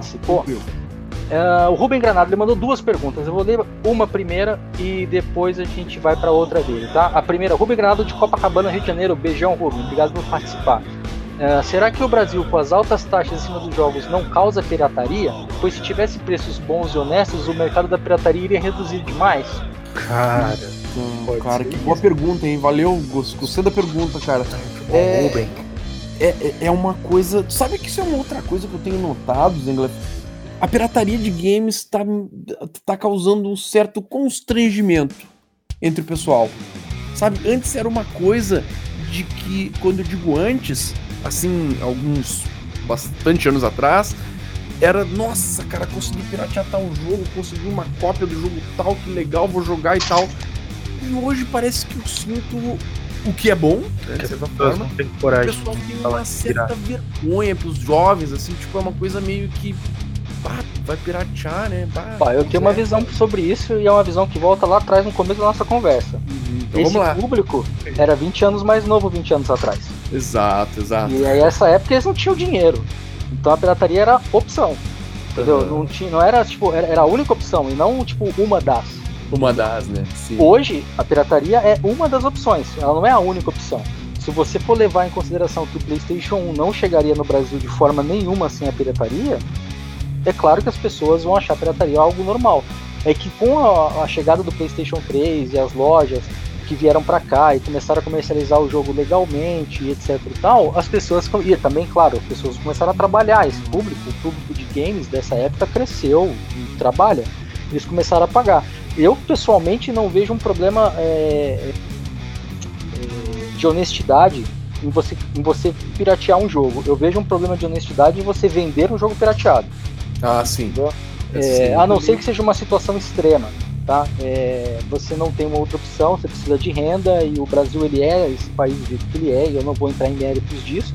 Mas Sim, se tipo, sua única opção é vender jogo pirata para você sobreviver e sustentar sua família, cara, vai, não tenha medo, é isso mesmo, e não, não tem o que dizer. É a obrigação do governo te dar subsídio para você poder fazer alguma coisa. Enquanto ele não ajudar o país a crescer e você ter emprego para sustentar sua família, você vai sustentar do jeito que você pode. Então, nesse ponto, eu não, não questiono. Com relação à pessoa que joga o jogo pirata, eu também não questiono por vários motivos. O primeiro é, é, todo jogo deveria vir com uma versão de demonstração. Todos eles. Independente de como ele é e qual é a do jogo. Todos eles Sim, deveriam vir com uma versão de demonstração. Porque ali você decide se quer ou não. Porque muita gente, na grande maioria, e gente, vocês podem anotar, vocês que estão ouvindo aí, pode me cobrar isso algum dia, se me encontrar na rua, numa BGS, seja, seja lá onde for, tá? Eu garanto que a maioria das pessoas que baixam o jogo pirata não joga 20% do jogo. Sim, É cara. porque não dá valor, né? Muita gente experimenta alto. no jogo, né, cara? não, é verdade. porque ela abre pra ver se gosta e acaba Sim. não gostando. Exatamente, você eu- mesmo se você eu, eu falo assim, eu por exemplo, tá? Se eu vou comprar um jogo e eu pago 200 conto no jogo, mano, eu vou jogar aquele negócio até ele furar, na moral. Ah, mas aí você compra um Fallout 76, cara. Olha, olha só, a roubada que tu entrou. Mano, mas, é, mas querendo ou não, você vai sentir aquilo doer. Eu concordo plenamente com você. Deveria sim ter um, um- um demo, sim, de tudo, pra gente poder ver como é que é. Mas ah, tem muita gente que pensa exatamente assim: eu comprei e é horrível, mas mano, eu vou jogar esse negócio até ele furar porque eu paguei 200 conto. Não, cara, Fallout 76 é impossível. e, e quem tá te falando é um fã de Fallout. Bah? É um cara que no Fallout 4 tem coisa de 5 mil horas de jogo. queria o demo. Ele queria o demo do Fallout. Não, eu comprei no Day One. Aí. Comprei no Day One. E eu joguei coisa de 200 horas daquele jogo horroroso na expectativa de que em algum momento ele fosse ficar bom. momento ia sair um, um fogo de artifício. Exatamente, Tá. porque assim, eu, eu- a minha experiência com, com Skyrim, que eu jogo até hoje, como eu disse, com Oblivion, com Fallout 3, Fallout New Vegas, é assim, o jogo começa uma bosta mesmo, o seu personagem é um cocô, seu personagem não faz nada, e lá na frente seu personagem tá matando até Deus. Então assim, tipo, eu fiquei na expectativa de que em algum Vai momento o Fallout 76 ia me dar o jogo que eu comprei, e ele não Sim. deu. sim. Então não, não é que, tipo, putz, eu paguei, eu vou jogar. Cara, tem hora que tem Então, jogo. mas que não você, mas, mas nessa situação, você, você criou essa, essa expectativa, mas você não criaria talvez essa expectativa se viesse só com uma demo? Aí depende do, do, do, do que for. A, um, pra você ter uma ideia, você já sabe que o Fallout 76 é ruim nas primeiras meia hora de jogo. Então, mas você soube que era ruim com meia hora de jogo, mas você jogou com esperança pra chegar até lá, né? Não, eu fui jogando porque aquele negócio, eu comprei esse jogo, eu vou jogar. Entendeu? Ah, Só tá. que tipo, teve uma hora que. Ô Dinho, mesma ideia. É, Teve uma hora que não, cara. Teve uma hora que não. sim, tem uma hora Eu que tenho não dá. muito jogo, tem muito jogo que eu comprei, que nem eu falo, jogos indie, às vezes eu compro ele numa promoção da Steam e ele fica Aham. aqui um ano, dois sem eu jogar. Mas quando eu pego ele pra jogar, tipo, pô, eu vou jogar e vou ter a, o prazer de, de jogar ele até o final. Entendeu? É, é, Borderlands 2, eu comprei, eu comprei agora pro PC, eu já tinha no, no, no, no PlayStation, no PlayStation 4. Comprei agora que saiu a versão HD, né? E vem junto o The Per- Persicle, que eu nunca joguei na vida. Eu abri ele, olhei e falei, não vou jogar. Mas ele tá ali pra eu jogar, entendeu? Eu, eu sei o jogo que tá me esperando. Agora, com relação ao, ao Fallout 76, que foi uma experiência extremamente complicada, é, é, é, sabe, é, a, a sensação é de tipo assim, putz, os caras tomaram 200 pau meu, sabe? Tomaram meu dinheiro. Cara, eu acho que falando no dinheiro ainda, ah, né, dentro da, da- Eu achei a. Achei aqui a, a matéria, a matéria da Exame, tá? Da revista Exame. E ele fala aqui já sobre a questão de que eh, os jogos poderiam ficar mais caros, né, caso o governo decida aumentar os tributos para o setor. Vejam bem, né, esse, essa falsa, digamos assim, entre aspas, né, vamos botar umas aspas nessa falsa, esse falso, na realidade, uh, desconto aí que estariam os games ganhando com essa isenção de impostos, né, mais aspas aí, pode agora ainda ser agregado com novos valores aí, tornando ainda mais caros os nossos jogos que não são baratos, né? Vou ler Sim, rapidamente isso só vai afetar o Xbox, teoricamente. É. Eu vou ler rapidamente o um trechinho da matéria aqui, ó. Que os governadores estudam criar um imposto sobre jogos eletrônicos. Né? A medida foi discutida nessa semana e visa aumentar os recursos destinados à segurança pública.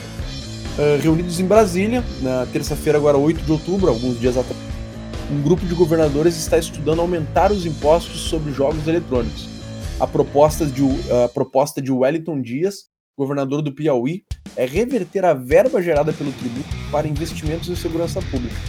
Apresentada durante o Fórum dos Governadores, realizado no Distrito Federal, a proposta tem uma estimativa preliminar de arrecadar 18 bilhões de reais, 18 bilhões de reais em taxas sobre jogos. Mas ainda não está claro de quanto seria o imposto. Favorável à proposta, o governador de São Paulo, João Dória, afirmou que o tributo incidirá sobre jogos eletrônicos através da internet. Né? Mais uma fatia, o pessoal querendo dar mais uma mordida no nosso dinheiro aí. Tá, vamos analisar isso aí direito.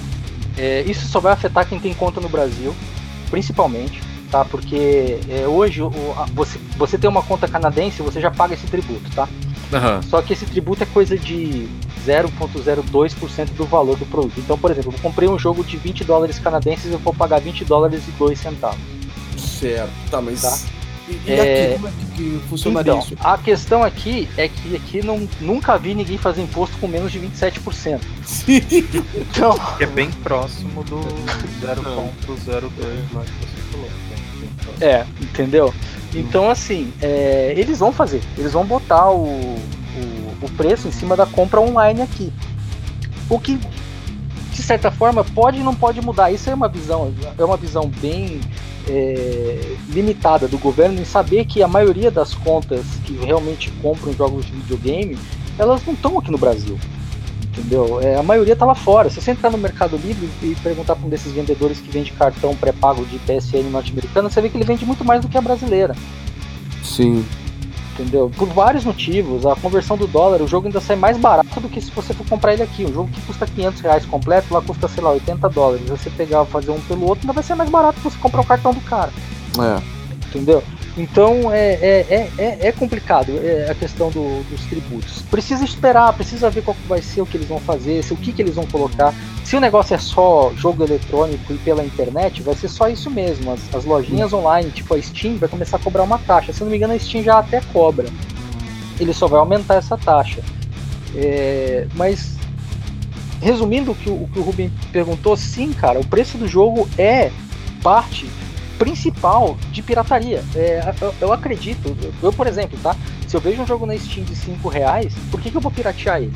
Claro. Exatamente. Agora Entendeu? você vê um de 500 Não vale é. nem trabalho pegar um vírus, uma coisa Não, assim. não, não vale. Não, não, não, você vai botar o jogo para baixar pelo torrent lá, vai ficar 5 horas para baixar o jogo, sendo que na Steam você baixa ele em 2 minutos. Exato. Então assim, não, não, não, compensaria, sabe? Tipo, então você na hora que você vai pegar um jogo pirata, você sempre vai pensar nisso. Poxa, será que é, esse jogo é bom para valer o meu dinheiro? Por 200 pontos, entendeu? Tipo, vale a pena?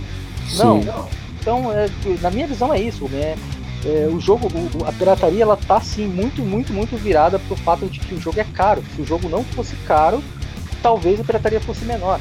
E querendo ou não, não, querendo ou não, um jogo de PlayStation 1 custava 10 reais.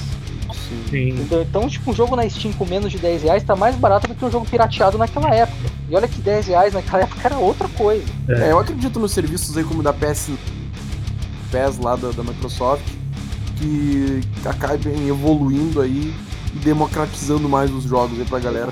A Netflix, afinal de contas, acabou, né? Praticamente com a pirataria de vídeos, né? Sim. Que é? Ah, Netflix? Netflix é, ela acabou com a pirataria de vídeos. Exato.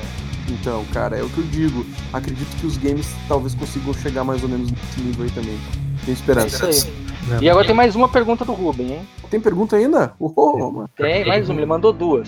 por que a Nintendo, sendo um dos líderes de portáteis, não consegue entrar no Brasil, como outros que conseguiram preços acessíveis e um público que está presente, sendo que a Nintendo tem muitos amantes no Brasil. A questão é, a seguinte: a Nintendo nunca esteve aqui. É, o primeiro, o passo da, da, dessas empresas de games aqui começou com a com a Tectoy, né? Fora Sim. os jogos da. Os, os, vários clones de Atari que tinha, da CCE, enfim. Nossa, isso aí era, era uma patente cara. aberta, então acho que isso uhum. nem vale discurso. Eu me Mas, lembro.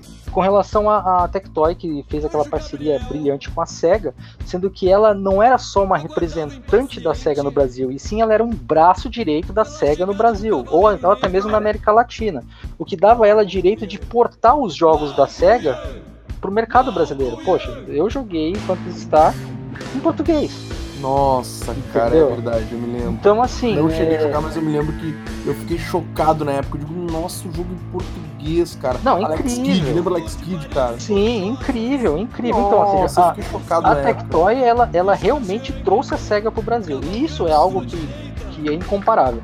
Quando a, a, Nintendo procurou uma parceira, não sei nem se foi a Nintendo que procurou, ou se foi nós que procuramos parceria com a Nintendo, que foi com a, com a Playtronic, né? A, a joint venture da, da estrela com a Gradiente, eles fizeram de uma outra forma, né? Tipo, ah, nós vamos vender os produtos de vocês de forma oficial. Ninguém mais vai vender, só a gente. Sim.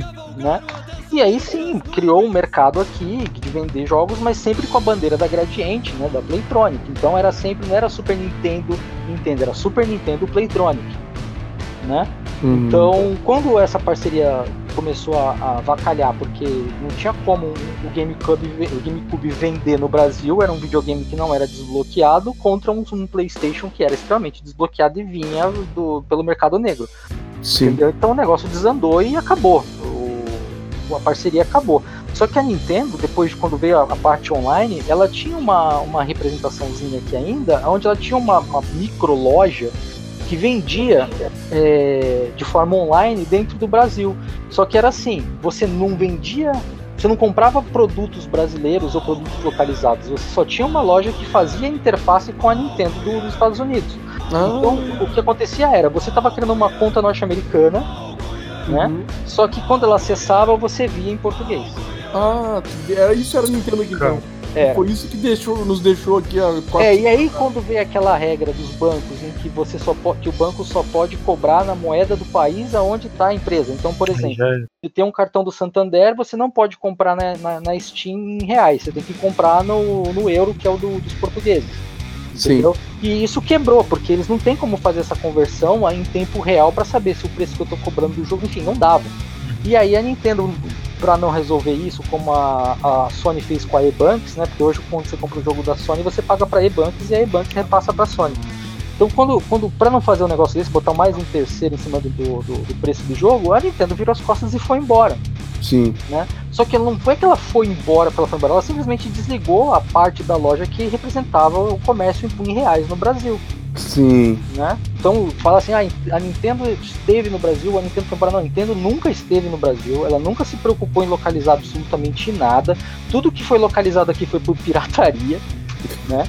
É, não teve um jogo do tipo Super Mônica no Castelo do Dragão feito pela Playtronic. Não, não teve, entendeu? Não teve um, um, jogo do Chapolin, não teve um. Enfim, não teve. Sim. Né? Foi só essa parte mesmo de representação comercial. E representação comercial por si própria, qualquer um que tem dinheiro para bancar o trâmite vai fazer. Né? Entendi. Então é, é, bem, é bem isso mesmo. A Nintendo é uma empresa que talvez possa um dia vir para o Brasil, mas nas regras do mercado brasileiro e o tanto de dinheiro que a Nintendo é, gostaria de ganhar para estar tá aqui, sendo que as pessoas aqui ficam brigando porque o videogame roda no 4K ou não, eu duvido que ela venha. É verdade, é verdade. Né? Duvido mesmo, duvido muito. Acho que o mercado que ela tá já atende. Tantas pessoas no Brasil fazem contas no Canadá como eu. e compram os seus jogos pela, pela, pelo PayPal. Então é isso, Rubem. Obrigado pela participação. Duas perguntas, uma não é para qualquer um. Continua participando, continua mandando. Foi, foi muito legal, ajudou bastante. E para fechar, eu deixei essa pergunta aqui de uma moça muito especial para mim, que é a minha irmã. A Verônica, que mora em Taboão da Serra, ela fez uma pergunta, a gente já falou sobre isso e aí eu gostaria de responder para ela por aqui. Que a pergunta é: por que a Blizzard me faz pagar 30 reais pra jogar 30 dias de WoW? Por que eles não contam dias jogados e não corridos? Me ajuda aí, eu não jogo 30 dias corridos. E aí? Ah, isso É interessante, mas aí se a gente parar pra pensar, tu não assiste Netflix. Sim. Tu Aham. assiste. Você não assiste, você paga sua TV a cabo, mas você assiste. Não assiste ela durante tu paga 24 100 horas canais tu TV dia. a cabo, velho, mas tu assiste dois, três. Quem é que tem TV a cabo ainda, hein, velho? Vamos parar de pensar. Tem há muitos anos. Na verdade, minha TV só serve pra, pra jogar videogame. Quem é que tem, vamos ser realistas, né? Quem é que tem TV a cabo ainda? Mas é basicamente tudo, tudo, tudo que a gente tem como serviço contratado é desse jeito. Você, você nunca vai consumir todo o teu, o teu pacote ah, ou vai consumir é, financeiramente, vai ter retorno de 100% do que você investiu, você gastou. É, É, Não ele tá disponível ali pra tu usar, assim. né? exato. Ele, Usar agora, Então, se vai usar o tempo te dá um conforto de você poder ter na hora que você quiser. Exatamente. É, bom, olha, Verônica, a, a, a verdade não é que você não, não, não, não está jogando esses 30 dias corridos. A questão é que você pagou para poder jogar 30 dias corridos. Exato. A decisão de jogar ou não é sua, entendeu? Assim como a Essa gente é a não duvida real. que tem gente que joga 30 dias corridos. Exatamente. Eu, quando assinava o WoW, jogava todos os dias, Bota uma garrafinha pet do do lado da mesa. jogava todos os dia. dias, fazia. Tinha todos os personagens, todas as classes no nível máximo, fazia raid com todos eles. Então, assim, é, tem gente que aproveita, tem gente que não. Mas por outro lado, eu lembro que a Level Up Games, na época do Ragnarok, ela fez um pacote que você poderia pagar por horas. E eu vou te dizer, além de ser mais caro para poder contabilizar isso, é, é pior. É, é muito pior, porque você às vezes você, sei lá, você fez um pacote de, de, de três dias para jogar. E aí você vai pagar o equivalente a 5, 6, 7, sei lá, dias que você pagaria numa, no, no- se você for cortar os, os dias da mensalidade, né? E se por um acaso, sei lá, você ficou com a dor de barriga e não jogou, só se fufu, entendeu? E você pagou por, por- um negócio que você caro, realmente não vai cara. nem jogar. Então acaba saindo mais caro mesmo. Então a questão é, você escolhe o dia de pagar. Você fala assim, ah, se eu vou jogar esse mês eu pago, se eu não vou, não pago. Eu, por exemplo, eu jogo Final Fantasy XIV, quer dizer, jogo assim, né? Tipo, é um eufemismo falar que eu jogo. Mas quando eu quero jogar, eu vou lá e pago 30 dias e jogo. Sim. Eu acabou, um abraço. Ah, mas o personagem. Não me importa, entendeu? Tipo, se eu tiver afim de pegar, eu jogo de healer. Se eu tiver afim de ficar carregando esponja de mana, que são os tanques horrorosos que a gente encontra no caminho, eu vou lá e pago e jogo. Entendeu? Fora isso, não tem como. Mas de qualquer forma, muito obrigado por participar. Continua, participa mais vezes e vamos lá. Joga, É. joga 30 dias, aproveita. É, é que ela é assim, ela, ela quer jogar pra ficar passeando pelo cenário, ela não quer evoluir no jogo, sabe? Tipo, ela joga há 3 anos o jogo e não passou do nível 20 ainda. Eu falei Não, que pra mais. como ela conseguia jogar. Já aproveita os nem pagar. 30 dias aí, ó. Já chega no level topzera. É, não, não é com ela. Um dia talvez ela ela queira ser competitiva nesse nível, mas por enquanto não. Mas é isso, pessoal. Vocês querem fechar o assunto, os três assuntos, falar, fazer um, um resuminho aí de tudo, Noguês? Cara, então, eu acho que da guerra de consoles lá, acho que a gente conversou bastante sobre a, a história dos, dos consoles e a conclusão que chegamos é que a guerra ela é prejudicial, né, cara? Ela não traz nada de, vantajoso pra nós, né? É, Dinho? Ah, eu acho que é basicamente isso. É você brigar por conta de console é a mesma coisa que você ficar brigando, assistindo, tipo, sabe, apostando em uma formiga em cima da outra na mesa, sabe? Acho que é bobagem. Acho que é mais fácil você primeiro se preocupar em se divertir, curtir o jogo que você, você tá, tá curtindo, tá gostando, que você comprou, enfim, que você tá pelo emprestado que seja, aproveita e joga ele independente de console ver o que, que é o que, que é melhor para você, o que você consegue comprar e tudo mais. Às vezes você deixa de comprar um, um, um, um console porque você quer comprar o outro, porque por causa disso, disso, daquilo. Eu acho que é, é meio bobagem, assim. Não, não tem muito. Não tem muito porquê. E a questão de preço de jogo, mano, é a gente torcer, vamos torcer para esses jogos baixarem aí, o pessoal passar a considerar o jogo de videogame realmente como entretenimento que é e não como é, jogo de azar e tudo mais. E torcer é. pro pessoal com a mão na consciência e passar a ver que isso faz bem para muita gente, não só querer ganhar dinheiro em cima, né? É, Brasil, né, mano? Brasil. É. O Brasil tem uma saída, velho, e é o aeroporto. É, exatamente. é só é, é, voando mesmo. Mas é isso, basicamente. É, não, eu, eu, eu, penso como, como a gente já dissertou bastante, eu, eu acredito que assim, a guerra de console ela é uma questão de briga de ego, tipo, aquela questão, tipo, aquela briga, tipo, ah, o meu é maior do que o teu, mas só que, tipo, na real os dois nem tem. É, então é, é, complicado, né? E é um negócio que não vai para frente. Acho que o, o, gamer em si, independente dele ser um game de console, de portátil, de celular, de PC, não importa. Ele deveria se unir e, e pressionar as empresas, fazer o contrário, não defender a empresa. É legal, ela lança, fazem jogos bacanas, sim, mas cara, ela cobra isso da gente. Isso não é um serviço gratuito, entendeu? Então, assim, é, barato, o, né? o, é, o nosso lado, ele, ele tem que ser de, de, realmente cobrar cada vez mais, e cobrar que melhore, cobrar serviços melhores, cobrar qualidade naquilo, né? E não ficar brigando de, ah, o meu é melhor que o teu. Cara, isso não leva a lugar nenhum, nunca levou a lugar nenhum. Você vê que no mundo competitivo de PC, o, o Dinho faz bastante parte disso, você vê que nem se fala sobre, ah, o meu teclado é melhor que o seu. Não, isso não existe. É, é, é muito mais um negócio é, muito mais um negócio de puta, fiquei feliz porque hoje eu subi tantos níveis, ou hoje eu subi tanto grau, ou hoje eu consegui melhorar isso, isso e aquilo, me posicionei melhor, é, errei menos tiro na, na, trocação. Enfim, tudo isso, é, a, a, visão do, do, competitivo já é voltada para uma evolução. Já a, a visão do casual, ela tá muito ainda voltada para essas guerrinhas medíocres que não levam a lugar nenhum.